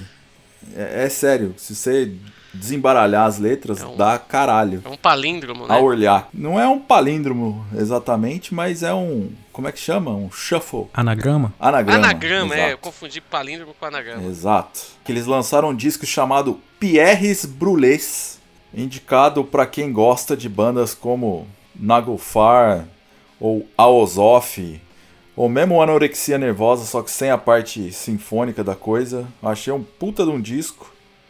E é isso aí. É, é, antes só do Alexandre falar, eu lembrei de uma coisa, que é, é- e esse eu acho que é realmente relevante. É, eu fui faz duas semanas, eu fui na Bienal de São Paulo, né, Bienal de Arte que rola no, no Ibirapuera. E eu realmente indico pra quem tipo tiver como ir e tal, ir e, e, e acompanhar, porque eles tiveram uma temática muito legal esse ano de mostrar é, contrastes da sociedade brasileira e o quanto que é, a presença das minorias né, no, no país tem influência sobre tudo, tá ligado? Muito também sobre a manipulação de mídia. E aí teve um- uma, uma intervenção lá que, que tinha lá que me chamou muita atenção, que era uma sala que rolava uma projeção lá que falava sobre o uso da música como um instrumento de Acho que o tortura. Metallica foi usado. É, que Sem já Tanger foi tá aí, usado né, lá cara? no. Era usado por, pelo, pelas agências americanas, foi usada. Tá, tá dentro. É, não, e eles usam va- várias coisas, né?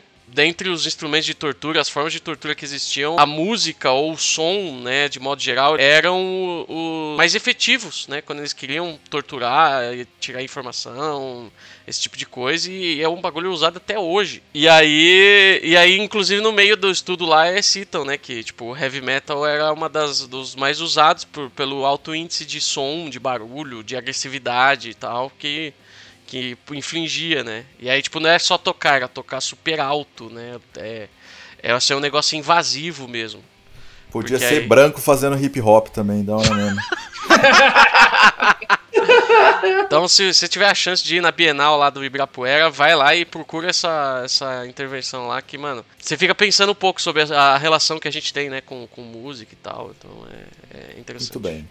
E cara, já que antes de eu passar a palavra pro Alexandre, já que você falou um negócio, eu só queria lembrar de um caso específico que tem tudo a ver com o tema do nosso episódio, que a gente não mencionou, mas que poderia ser mencionado em todos os aspectos. Que é essa banda é a maior decepção de todos os tempos. Eu acho que até a gente falou um pouquinho antes disso. Que é o Six Feet Under. Chris Barnes, vai tomar no cu. Depois que você saiu do canibal, você é a maior decepção da história. Um abraço. Concordo. Assinado embaixo. E ele é chato ainda, hein? E o cara é chato ainda. Pois é, obrigado a vocês pelo convite, né? É, obrigado também pela palavra final aí, pelo menos indicação final. Eu queria é, mudar um pouquinho daquilo que as pessoas esperam de mim, né? É, que eu sou um cara que escuta mais death metal, black metal e tal. Então hoje eu vou, vou- vou sugerir é, dois discos novos, um deles inclusive muito novo.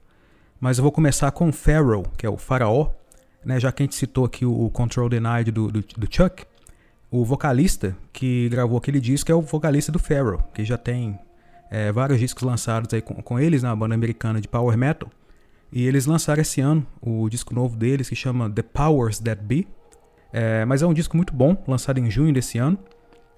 É, então, Pharaoh, The Powers That Be é a primeira recomendação. E a segunda, eu vou sair muito, muito, muito, muito da, da, daquilo que é esperado meu aí, porque eu realmente fui surpreendido essa semana com o disco novo do Felipe Andreoli, né? Para vocês aí que gostam de progressivo também. É, eu escutei o disco achando que ia ser uma merda e achei muito bom. Muito bem feito, muito bem. É, eu, tava, eu tava na expectativa pra ver esse, eu não sabia se tinha saído ou não. Ainda. Pois é, saiu, dia 21 agora. É, uhum. Semana passada, né? Então eu escutei ele, escutei uma música que tinha saído, né? E essa música ela me pegou. Falei assim, pô, essa música tá muito boa, mas aí uhum. vem aquele, aquele esquema que eu falei, né? Não vou cair nessa do single, né? E aí eu fui escutar o disco uhum. já com expectativa baixa, mas eu gostei. O disco tem várias participações especiais, até do próprio Kiko Loureiro também, mas tem outros caras aí também dando participações, né? Mas eu gostei muito e isso vindo de mim, né? Para vocês que não me conhecem, talvez vocês não estejam é, muito é, surpreendidos, mas vindo de mim, eu provavelmente não, não indicaria isso com muita, é, muitas outras vezes. E para finalizar, né, já que é, tem que escolher uma música, né, fui pego de surpresa também, mas vou, vou pedir uma do Oransi Pazuzu, que é uma banda de, de black metal avant-garde da, da Finlândia, que é uma banda aí, o Alex. É vou vê-los ao vivo em uma semana. Pois é, eu, é uma experiência muito boa, eu também tive oportunidade de vê-los. Tá aí uma banda, né, Alex, que ainda não nos decepcionou. É um disco bom atrás do outro. ainda. É, a, até então, a, até então só descasso. É, com o disco novo. É uma banda relativamente recente, né, mas que lança bastante. A cada dois anos eles estão lançando disco novo. É, já tem, já tem mais de, assim, mais de uma década, né? E considerando que o último deles, para mim, foi o melhor deles, né? Então, eles ainda estão na escadinha, né? E agradecer novamente aí pela, pela, pelo convite. Obrigado. Então tá bom. Então é isso aí. Voltaremos aí em algum momento. E é isso aí. Alô!